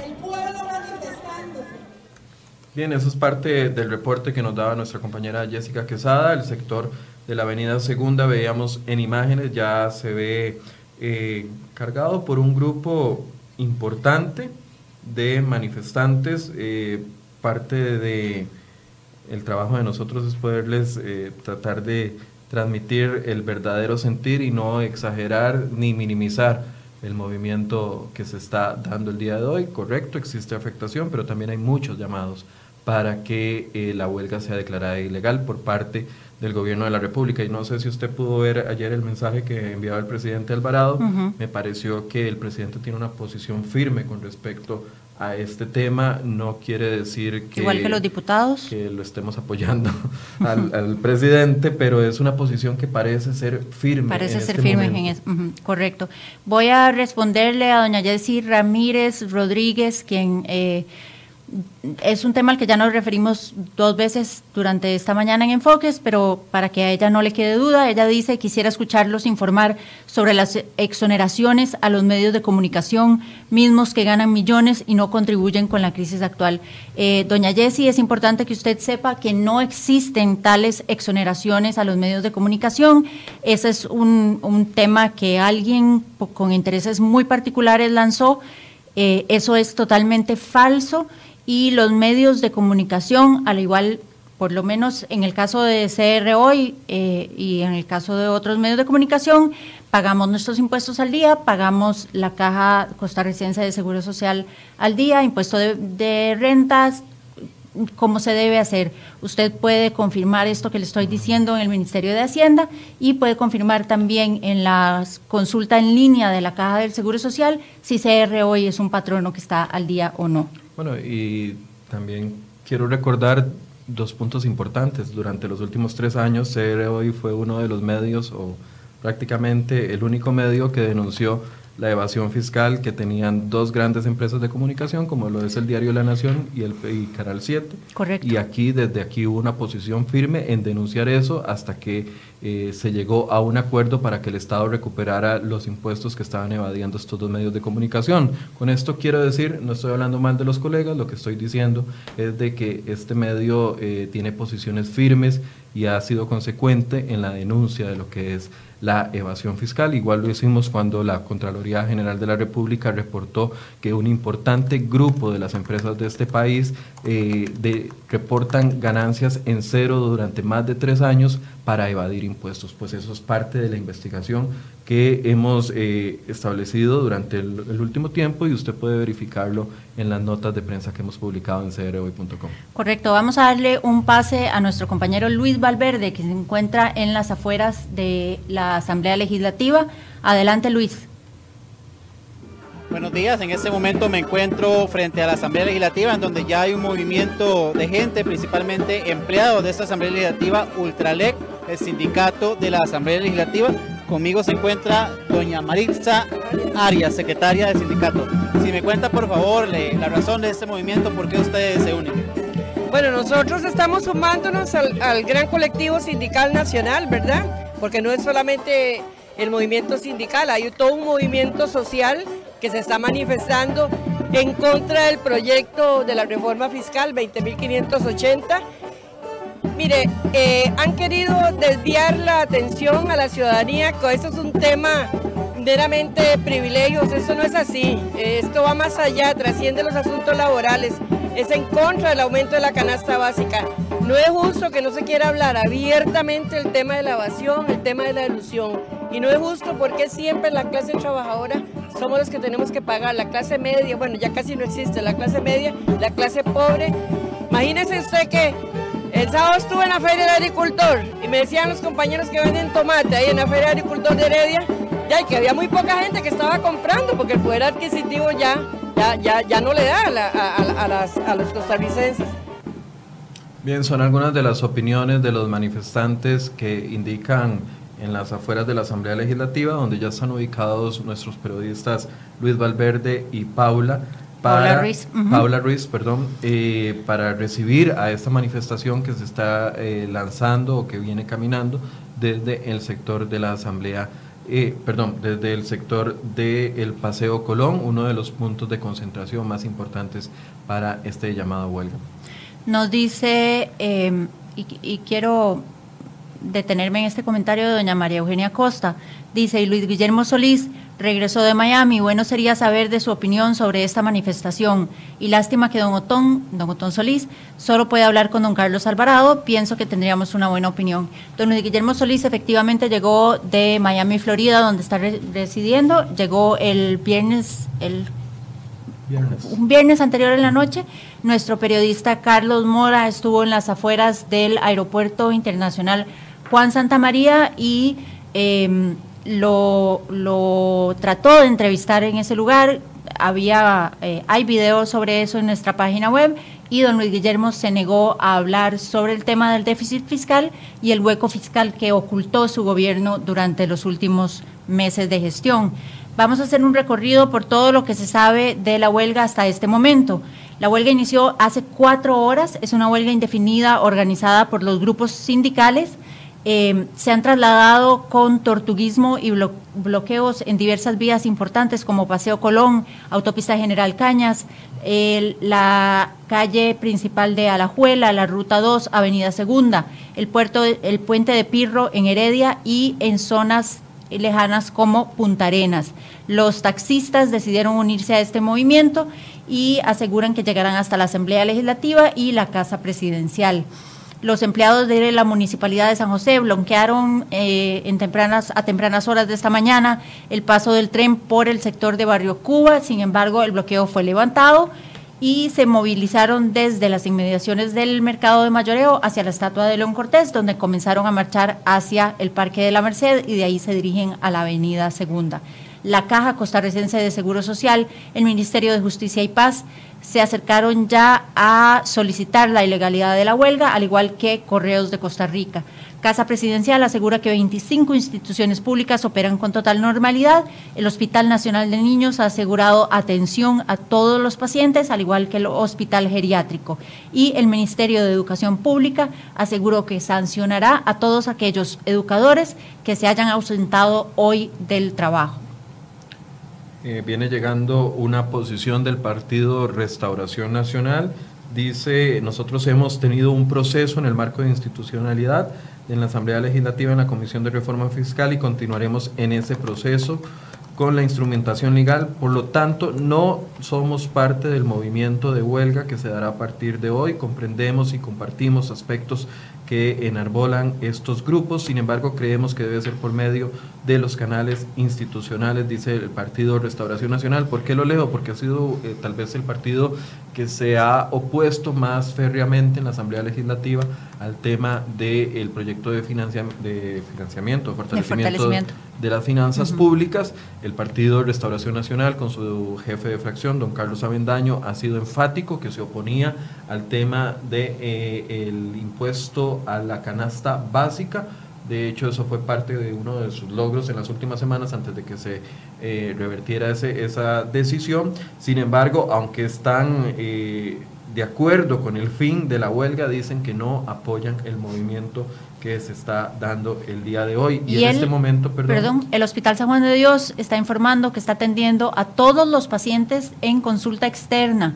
Suspendió cirugías por falta de personal de enfermería, pero está atendiendo a los 1.500 pacientes que tienen cita en la consulta externa. Por favor, asistan a la cita si la tienen programada. La doctora Eliana Balmaceda, directora del Hospital San Juan de Dios, aseguró que desde las 6 de la mañana se activó un plan de contingencia para reorganizar el personal y las funciones y atender la consulta externa con normalidad. Y en este momento, Silvia, también eh, la Caja del Seguro Social está en conferencia de prensa también para dar una actualización. Tenemos periodistas en ese punto que nos van a tener pronto la situación que reporta eh, el presidente de la Caja del Seguro Social, don Román Macaya, quien insiste y que fue el primer una de las primeras instituciones que piden la ilegalidad de la huelga basado en que podría, podrían estarse afectando servicios básicos y esto es completamente ilegal. Es, legal manifestarse, mas no afectar, los servicios básicos. Dice eh, nuestro periodista Josué Alvarado, quien está en la Caja Costarricense de Seguro Social, que la institución declaró emergencia institucional y gracias a esto podrá destinar 30 mil millones de colones para contratar personal que reemplace a todos aquellos que están manifestándose en huelga. Además podrá comprar con ese dinero suministros o contratar cualquier otro servicio. Bueno, eso es parte de la estrategia que está utilizando eh, el gobierno. Ya lo aplicó en Recope, y en los muelles de Habdeba y ahora lo está aplicando también, según lo que nos informa eh, Josué Alvarado, periodista de crhoy.com, que también lo aplicará en la caja del Seguro Social como una medida de contingencia para poder eh, suplir más bien los servicios que se están viendo afectados y los usuarios que se están viendo afectados con este movimiento sindical. Vamos a hacer un recuento por eh, las, agencias del ICE que nos preguntaba hace poco una de nuestras lectoras. El ICE está informando que desde las 9 y 30 de la mañana el 80% de sus agencias a nivel nacional operan con normalidad. Los únicos puntos que están cerrados son Pérez Celedón, Palmar Norte, Aguabuena en la región Brunca, Alajuela Centro, Atenas, Barrio San José de Alajuela, Grecia, Naranjo, Puriscal, San Ramón, Sarchí, Turrúcares, Santa Ana, Belén, Plaza Real, San Francisco de Heredia y el aeropuerto. Eso en la región central. En la región Chorotega, los Chiles y Upala están cerrados. En el Caribe, Ticabán y Cartago Centro. Y en el Pacífico, Parrita. Repito, el 80% de las agencias del Instituto Costarricense de Electricidad a nivel nacional opera con toda normalidad. Bueno, eso es algo eh, positivo para el usuario, para el ciudadano, que es en fin y al cabo a los que nos debemos todos los costarricenses eh, no ver afectados esos servicios de estas personas que eh, los necesitan, simple y sencillamente los necesitan. Y yo vuelvo e insisto, porque es un punto, es un enfoque que, que ustedes podrían analizar, sigo sin ver dentro de eh, la cabeza de estos movimientos sindicales, sigo sin ver a los pensionados de lujo de estos movimientos sindicales. Sigo Posiblemente no los veremos. A los, eh, profesores universitarios, los asalariados de lujo de la Universidad de Costa Rica, de las universidades públicas. Sigo sin ver a los profesores agremiados, a los sindicatos que tienen esos salarios y esas pensiones de lujo. Sigo sin verlos manifestándose contra ellos mismos. Sí, correcto. Don Alberto Salom es un gran ausente, un gran pensionado de lujo de la Universidad Nacional. Eh, don Henning Jensen, un asalariado de lujo. Profesores que están eh, con, o ex profesores que tienen esas pensiones millonarias, que ganan unas pensiones mucho más altas que las de los magistrados que tanto han escandalizado al país. Y eh, no, no los hemos visto y posiblemente no los veamos, porque no están, no están ellos más que defendiendo su privilegio y eh, han trasladado la carga de la manifestación a los estudiantes, a los asalariados que ganan menos, que claro que están molestos con la idea de pagar más por la canasta básica. Le respondo a JP Navarrete, dice, es ignorancia pensar que se puede manifestar sin dar afectación. La huelga es un derecho constitucional, les duela o no a los periodistas. Eh, JP, no nos duele, nos molesta que se afecten los servicios y que se afecten ciudadanos que necesitan los servicios básicos de educación, de alimentación para sus hijos, de seguridad para sus eh, personas, seguridad social para las personas que están ahí en esos eh, lugares, en esos hospitales y clínicas tratando de recibir el servicio. Por dicha existe el derecho a huelga, porque sin ese derecho a huelga no tendríamos, por ejemplo, el derecho a aguinaldo que tenemos todos los trabajadores, no tendríamos el derecho a laborar ocho horas que tenemos todos los trabajadores. El problema es cuando esos eh, derechos se pelean solo para una clase y no para todos los trabajadores del país. Y eso es lo que ha sucedido durante los últimos 30, 40 años, donde se otorgan beneficios abusivos a cierto sector de la población que no se les permite a otros y que además los otros tienen que financiarlos. Entonces, con eso lo que quiero decir es que es importante de que los derechos y las eh, luchas que se dan sea para todos por igual y no para una clase de lujo sindical o de trabajadores públicos de lujo que se benefician del trabajo de los demás. Estoy completamente seguro que usted está de acuerdo con este punto. Dice don Moiner Andrés Villegas Villarreal, ¿por qué no dicen que el gobierno aún no ha depositado la plata para los comedores educativos? Eso no lo dicen. Bueno, el viernes informamos que em, el gobierno había tenido problemas para trasladar dinero y precisamente, don Weiner, eso es, eso es parte del gran problema que tiene el país en este momento no tenemos suficiente dinero para enfrentar los gastos en los que, en los que incurre el, mismo Estado.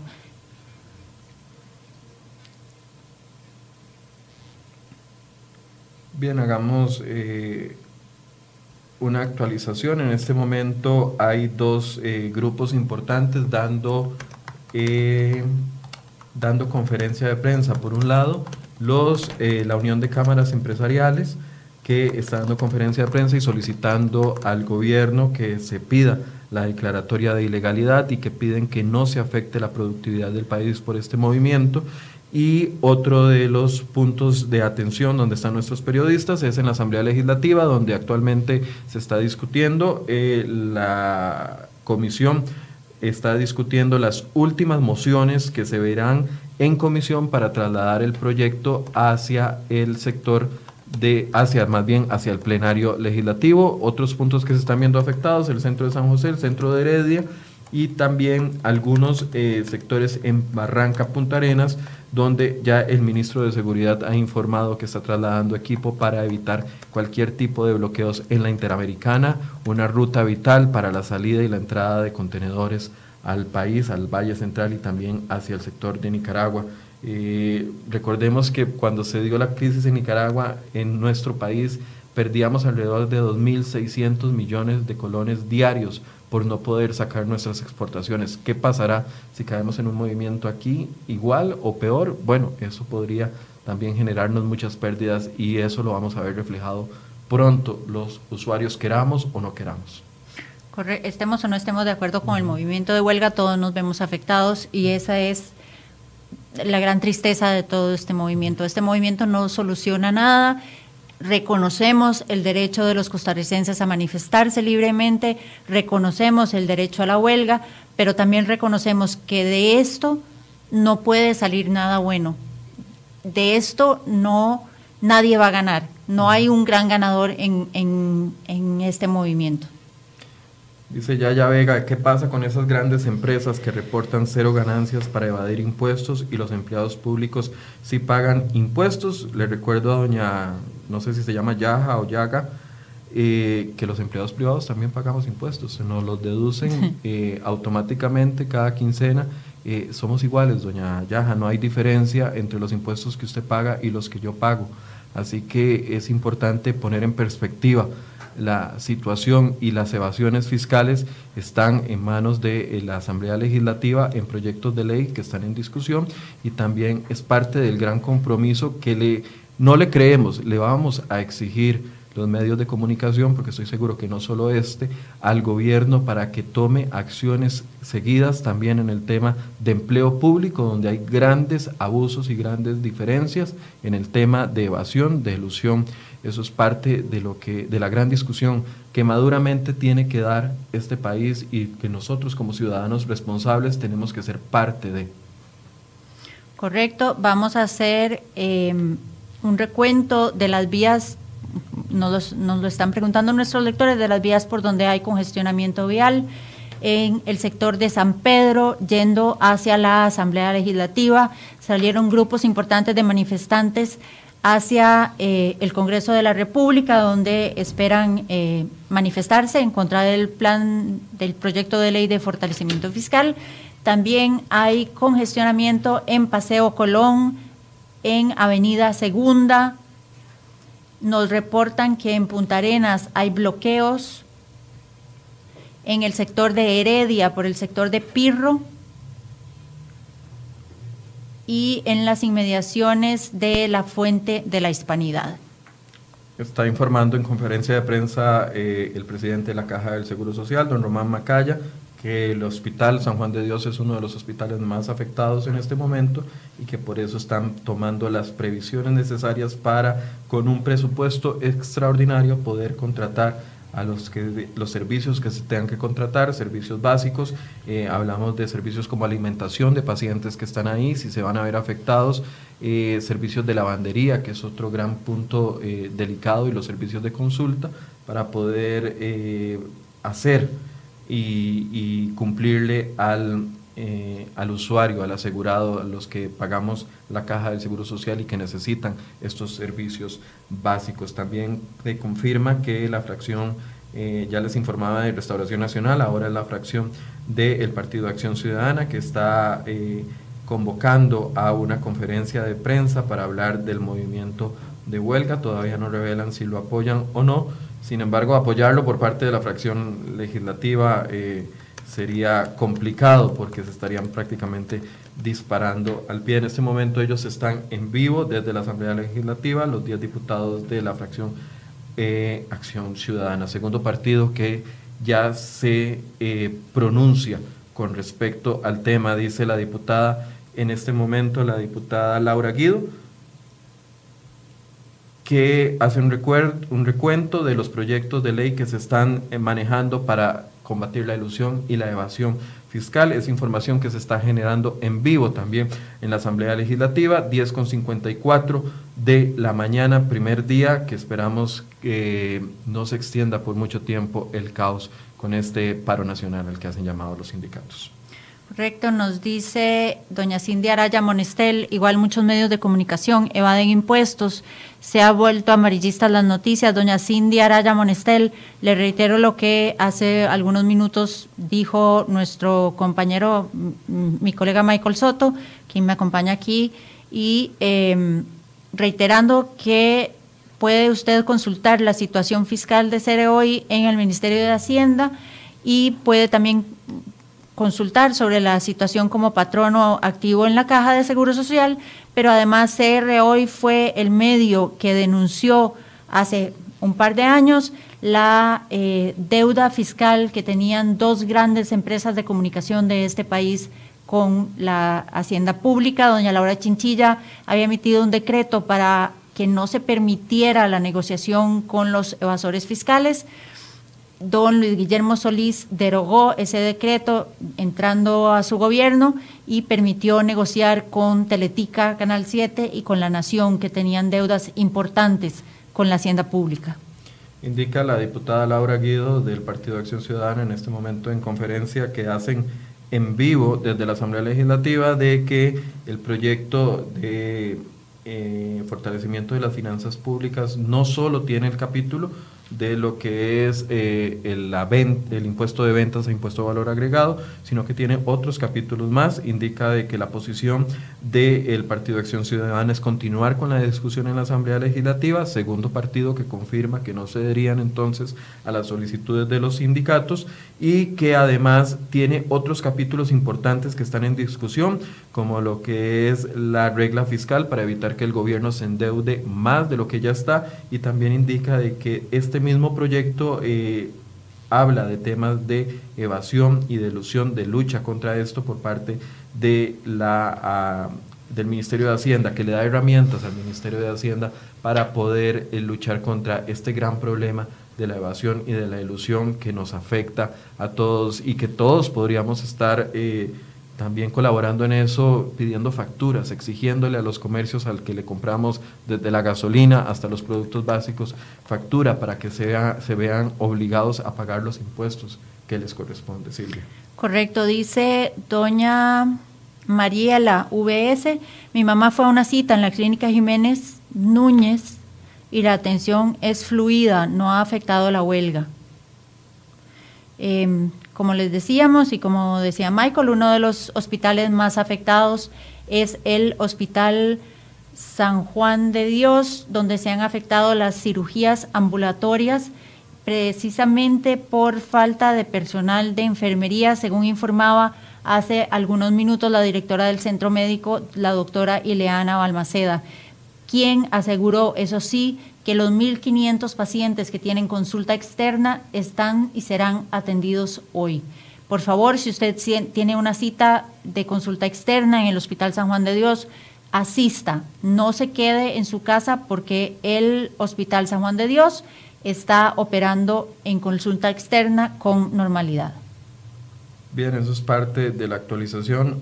10 con 58 de la mañana se cumplen eh, algunas horas del inicio de este movimiento de huelga. En este momento los manifestantes se dirigen hacia la Asamblea Legislativa, donde van a solicitar y van a hacer un plantón, como se le llama popularmente, a la, frente a la Asamblea Legislativa para solicitarle a los diputados que cedan a esta petición de quitar o de sacar de la discusión el proyecto de, la de fortalecimiento de las finanzas públicas y poder entrar a un periodo distinto, que sería un periodo de discusión con los diferentes grupos. Al menos ya dos partidos se han manifestado y han dicho, tanto el Partido de Restauración Nacional como el Partido de Acción Ciudadana, que mantienen la posición de continuar con la discusión, de pasar el proyecto a plenario y que sea en plenario donde se tome la determinación de aprobar o rechazar este proyecto. Tampoco tiene buen visto de lo, para los sindicatos la posición del gobierno, ya varias instituciones se han manifestado,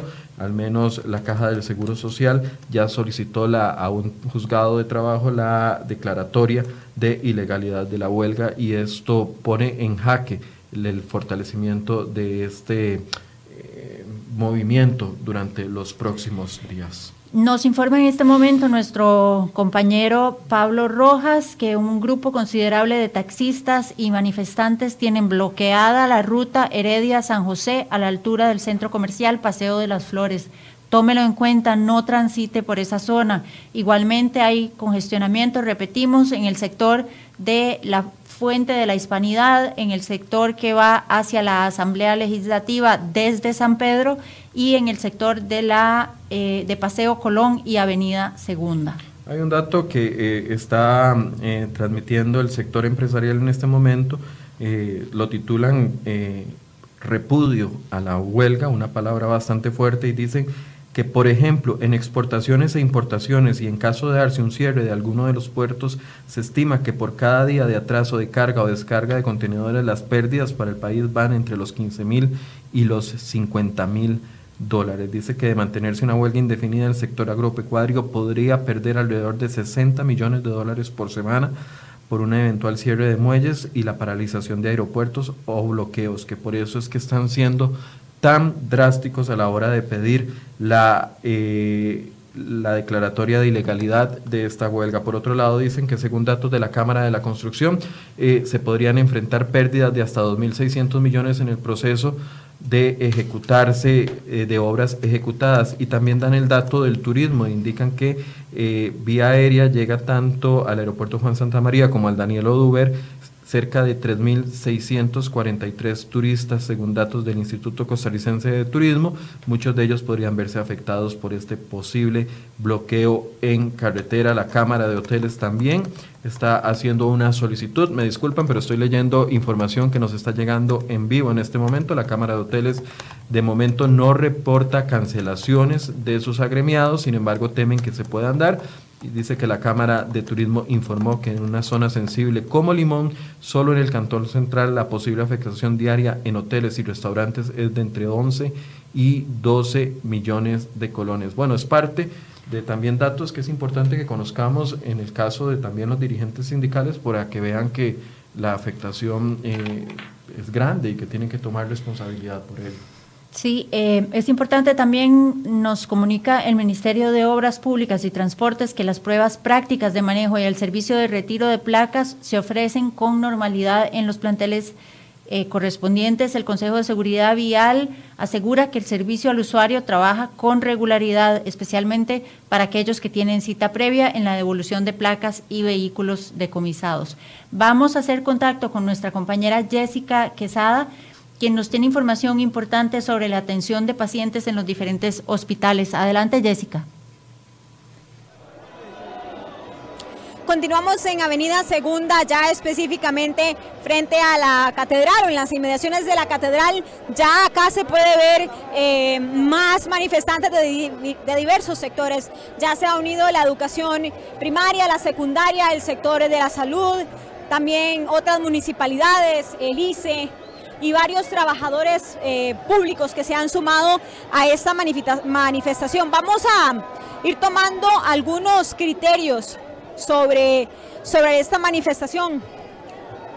Don Edwin, disculpe, nos regala un minutito, estamos en vivo. Don Edwin, la gente eh, está dividida en cuanto a la manifestación, pero sobre los médicos tiene el reclamo de la salud, de que es algo con lo que no se juega. ¿Qué responden los médicos ante ese, ese criterio de la población de que se les ha dejado abandonados en alguna medida? en ningún momento hemos sido claros que la atención de las emergencias no se iba a dejar de dar. Hay momentos en que hay que tomar decisiones para resolver un problema que es un problema que está teniendo este país.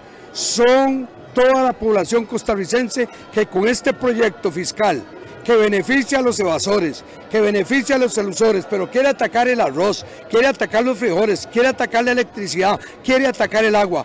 Y cómo nosotros, que somos representantes de trabajadores, no vamos a estar aquí defendiendo la posición no solo de los médicos y de los trabajadores de la salud, sino del pueblo costarricense y más importante, la quiere atacar la electricidad, quiere atacar el agua.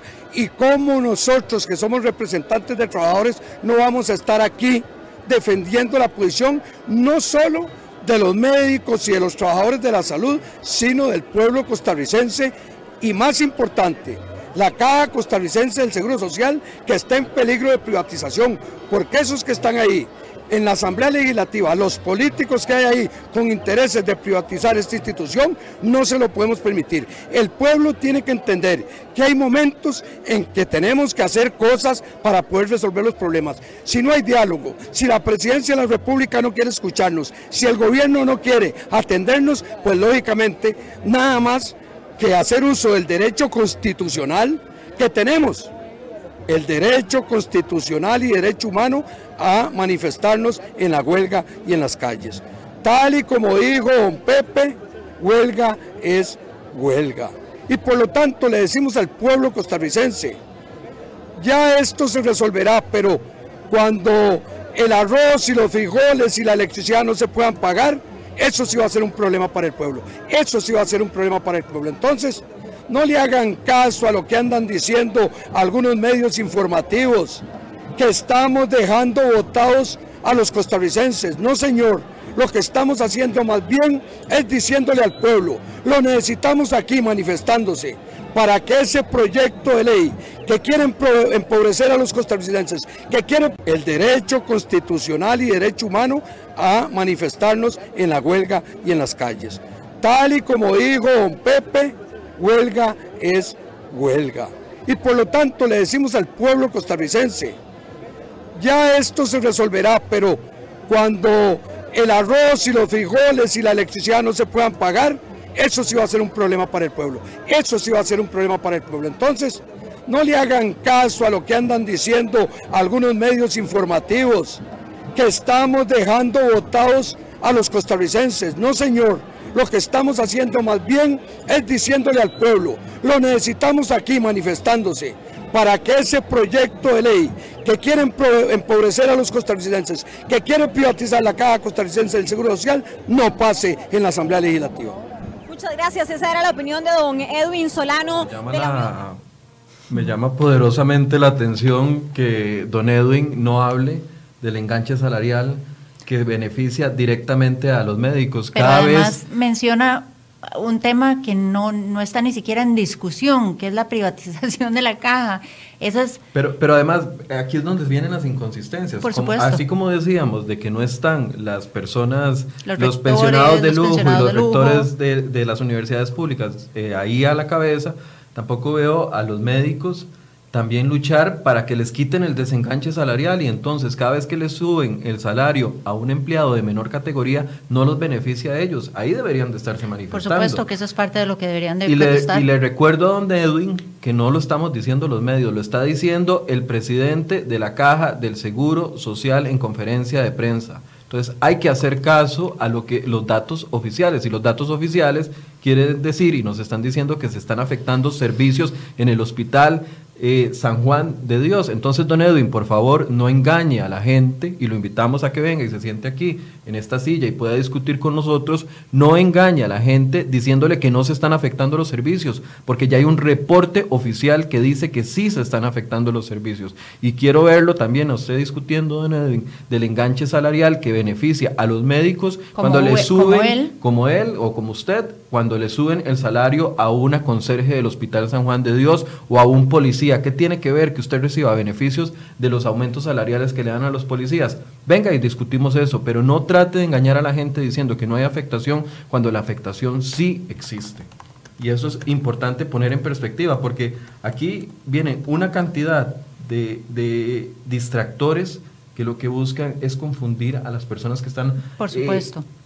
es totalmente falso, es totalmente falso que se esté discutiendo en el proyecto de fortalecimiento de las finanzas públicas nada que tenga que ver con ni nada cercano ni parecido a privatización de servicios. Eso es una mentira completa. Bueno, son parte de, y, los reportes oficiales, bueno, yo nosotros consultamos a los sindicatos como corresponde cada vez que tenemos que dar una información, pero tampoco vamos a transmitir información falsa que venga de un sindicato. Y lo que está diciendo la Caja del Seguro Social con sus abogados en conferencia de prensa y con sus eh, jerarcas es que sí hay afectación. Entonces, eh, ¿a quién le va a creer usted? ¿Al médico que está en la calle o al, jerarca que está dando datos oficiales y que tiene que responder por esos datos? Bueno, yo creo que cada quien hará su valoración. Don Carlos Cordero nos dice em, que por qué no hablamos, voy, voy a leer el, el comentario de don Carlos completo, dice, ¿Y por qué no hablan ustedes, Cere, hoy de la ridícula suma que pagan los medios de prensa radiofónicos y televisivos al Estado por la sintonía? Ahí es donde hay que poner impuestos. Don Carlos, le informo primero que Cere hoy no es ni un medio radiofónico ni un medio televisivo, es un medio que utiliza el servicio de Internet. Em, además, usted puede buscar en crhoy.com, donde Michael Soto hizo una serie de reportajes precisamente sobre las ridículas sumas que pagan los medios eh, tradicionales por las frecuencias de televisión y de radio. El espectro radiofónico eh, se regala prácticamente en este país y nosotros así lo hemos denunciado.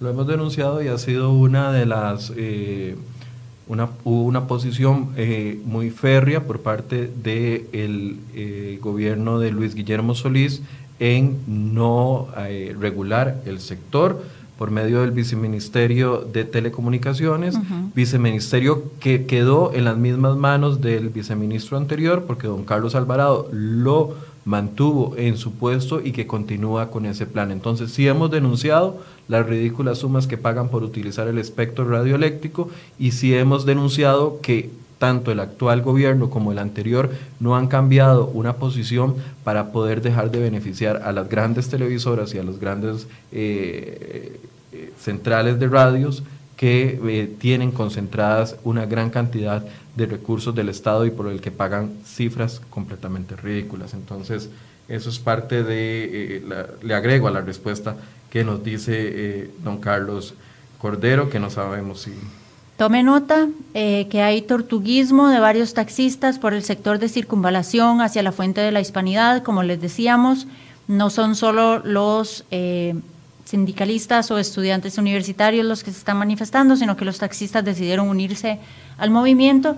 Hay bloqueos cerca del aeropuerto Juan Santa María y hay congestionamiento vial en la avenida Segunda. Por favor, evite la zona. El paso frente al Paseo de las Flores en Heredia está bloqueado también. Evite ingresar a esa zona. Dice Olman Castro, reportero, ya los diputados dijeron que van a quitar el enganche salarial. Le recuerdo a don Olman que no existía ninguna razón por no dejarlo en este proyecto. El mismo dictamen del Departamento Legal de la Asamblea Legislativa dijo que eso no ponía en riesgo el proyecto, sin embargo, don Welmer Ramos en una movida lo tomó la decisión de quitar el voto y sacar esto y presentaron un proyecto distinto. Yo le pregunto a usted, don Olman, ¿usted sabe cuánto va a tomar para que ese proyecto llegue a la discusión en la Asamblea Legislativa y a la, a la corriente legislativa? le dejo esa tarea para que usted se informe y pueda tener una, opinión más informada al respecto.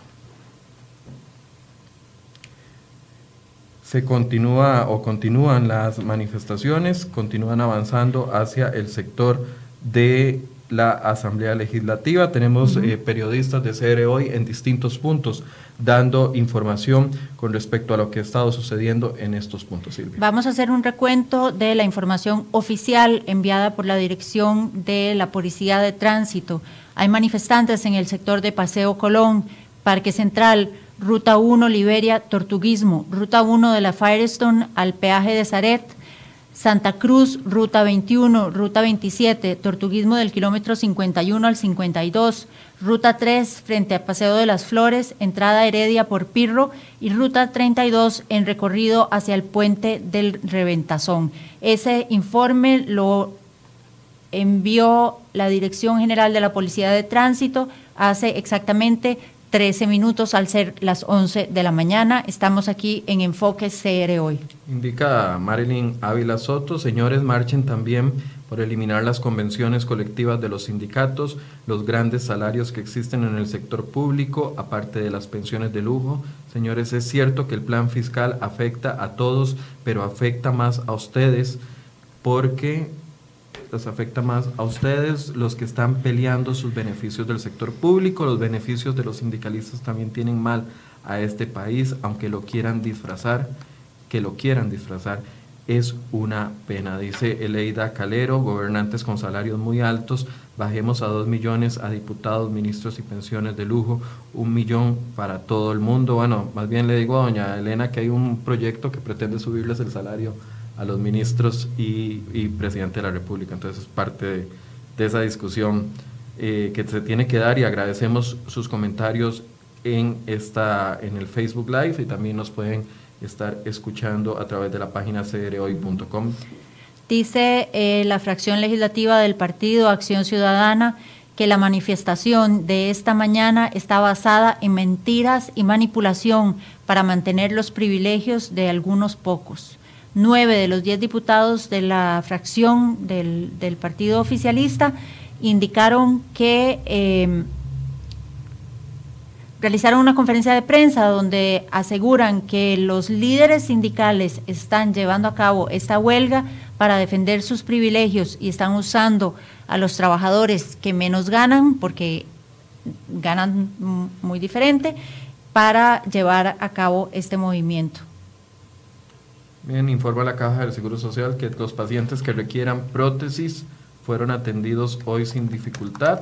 Los pacientes con citas programadas para esta semana deben presentarse a retirar o a que les tomen las medidas para confeccionar sus prótesis. Estamos hablando de personas amputadas, por lo menos ese servicio está funcionando y, y pide la Caja del Seguro Social que a pesar de que se mantenga el movimiento de huelga, se presenten a sus citas con normalidad. Esto es parte de lo que está eh, solicitando la Caja del Seguro Social. También dice que eh, el Hospital San Juan de Dios mantiene la atención de todos los pacientes de consulta externa, que el centro médico suspendió las cirugías, como nos informaba antes Silvio Yoa, por falta de personal de la sección de enfermería, que han sido los que se han unido en ese hospital a la, eh, al movimiento de huelga.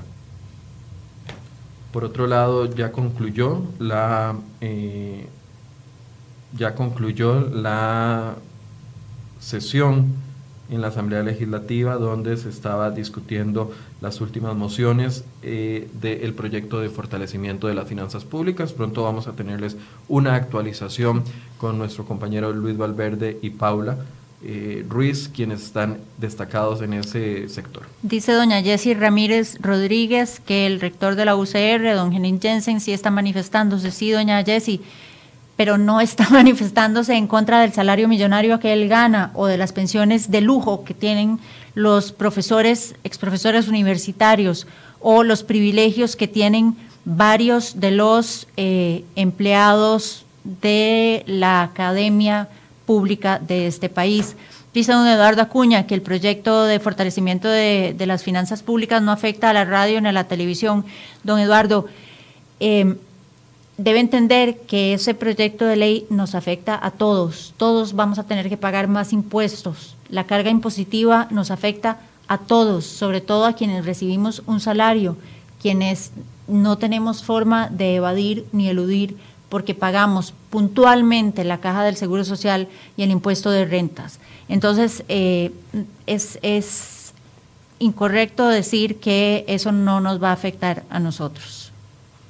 Bien, eso es parte de la discusión que se ha ido dando durante esta mañana. Esta mañana en Enfoques nos extendimos un poco más Ya llevamos eh, dos horas con 18 minutos transmitiéndoles aquí en vivo y tratando de darles diferentes puntos de vista. Por eso hemos incorporado eh, las reacciones de redes sociales y también en un acto de transparencia con nuestro público, dando la posición que tenemos como periodistas con respecto a eso, porque cuando escribimos tenemos esa obligación de darles a ustedes con la mayor imparcialidad posible todos los puntos de vista, pero este es un programa de opinión y de entrevistas donde tenemos y nos damos la libertad de hacer otro ejercicio periodístico que también tenemos derecho los periodistas y es a opinar y a opinar con respecto a las temáticas y tratando de darle las, la voz a los que no tienen voz, a esos asegurados que hoy fueron a la caja del Seguro Social y no tuvieron su servicio, a esa señora que necesitaba las pastillas para la diabetes y la farmacia del Calderón Guardia se la encontró cerrada,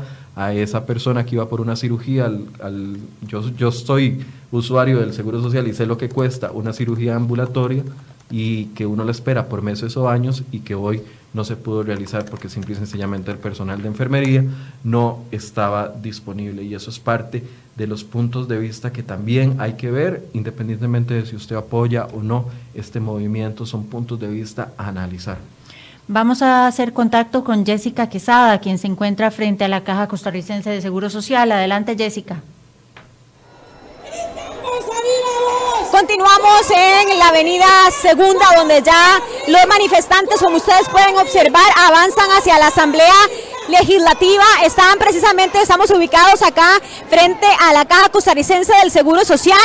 Eh, la cantidad de manifestantes que ya agrupan prácticamente a todos los trabajadores o representantes de todos los gremios del de, eh, Estado ya se enrumban hacia la Asamblea Legislativa ocupan varias cuadras de la avenida Segunda, eh, como pueden observar prácticamente desde el BCR hasta em, ya las inmediaciones de la Asamblea Legislativa, es como avanza el movimiento de huelga que tiene como objetivo llegar hasta Cuesta de Moras con los diputados y entablar ahí una conversación han dicho los representantes de los sindicatos que la manifestación será indefinida y que el próximo miércoles se ha convocado a marcha nacional. Confirman además bloqueos en el sector de Alajuela y Pérez Celedón.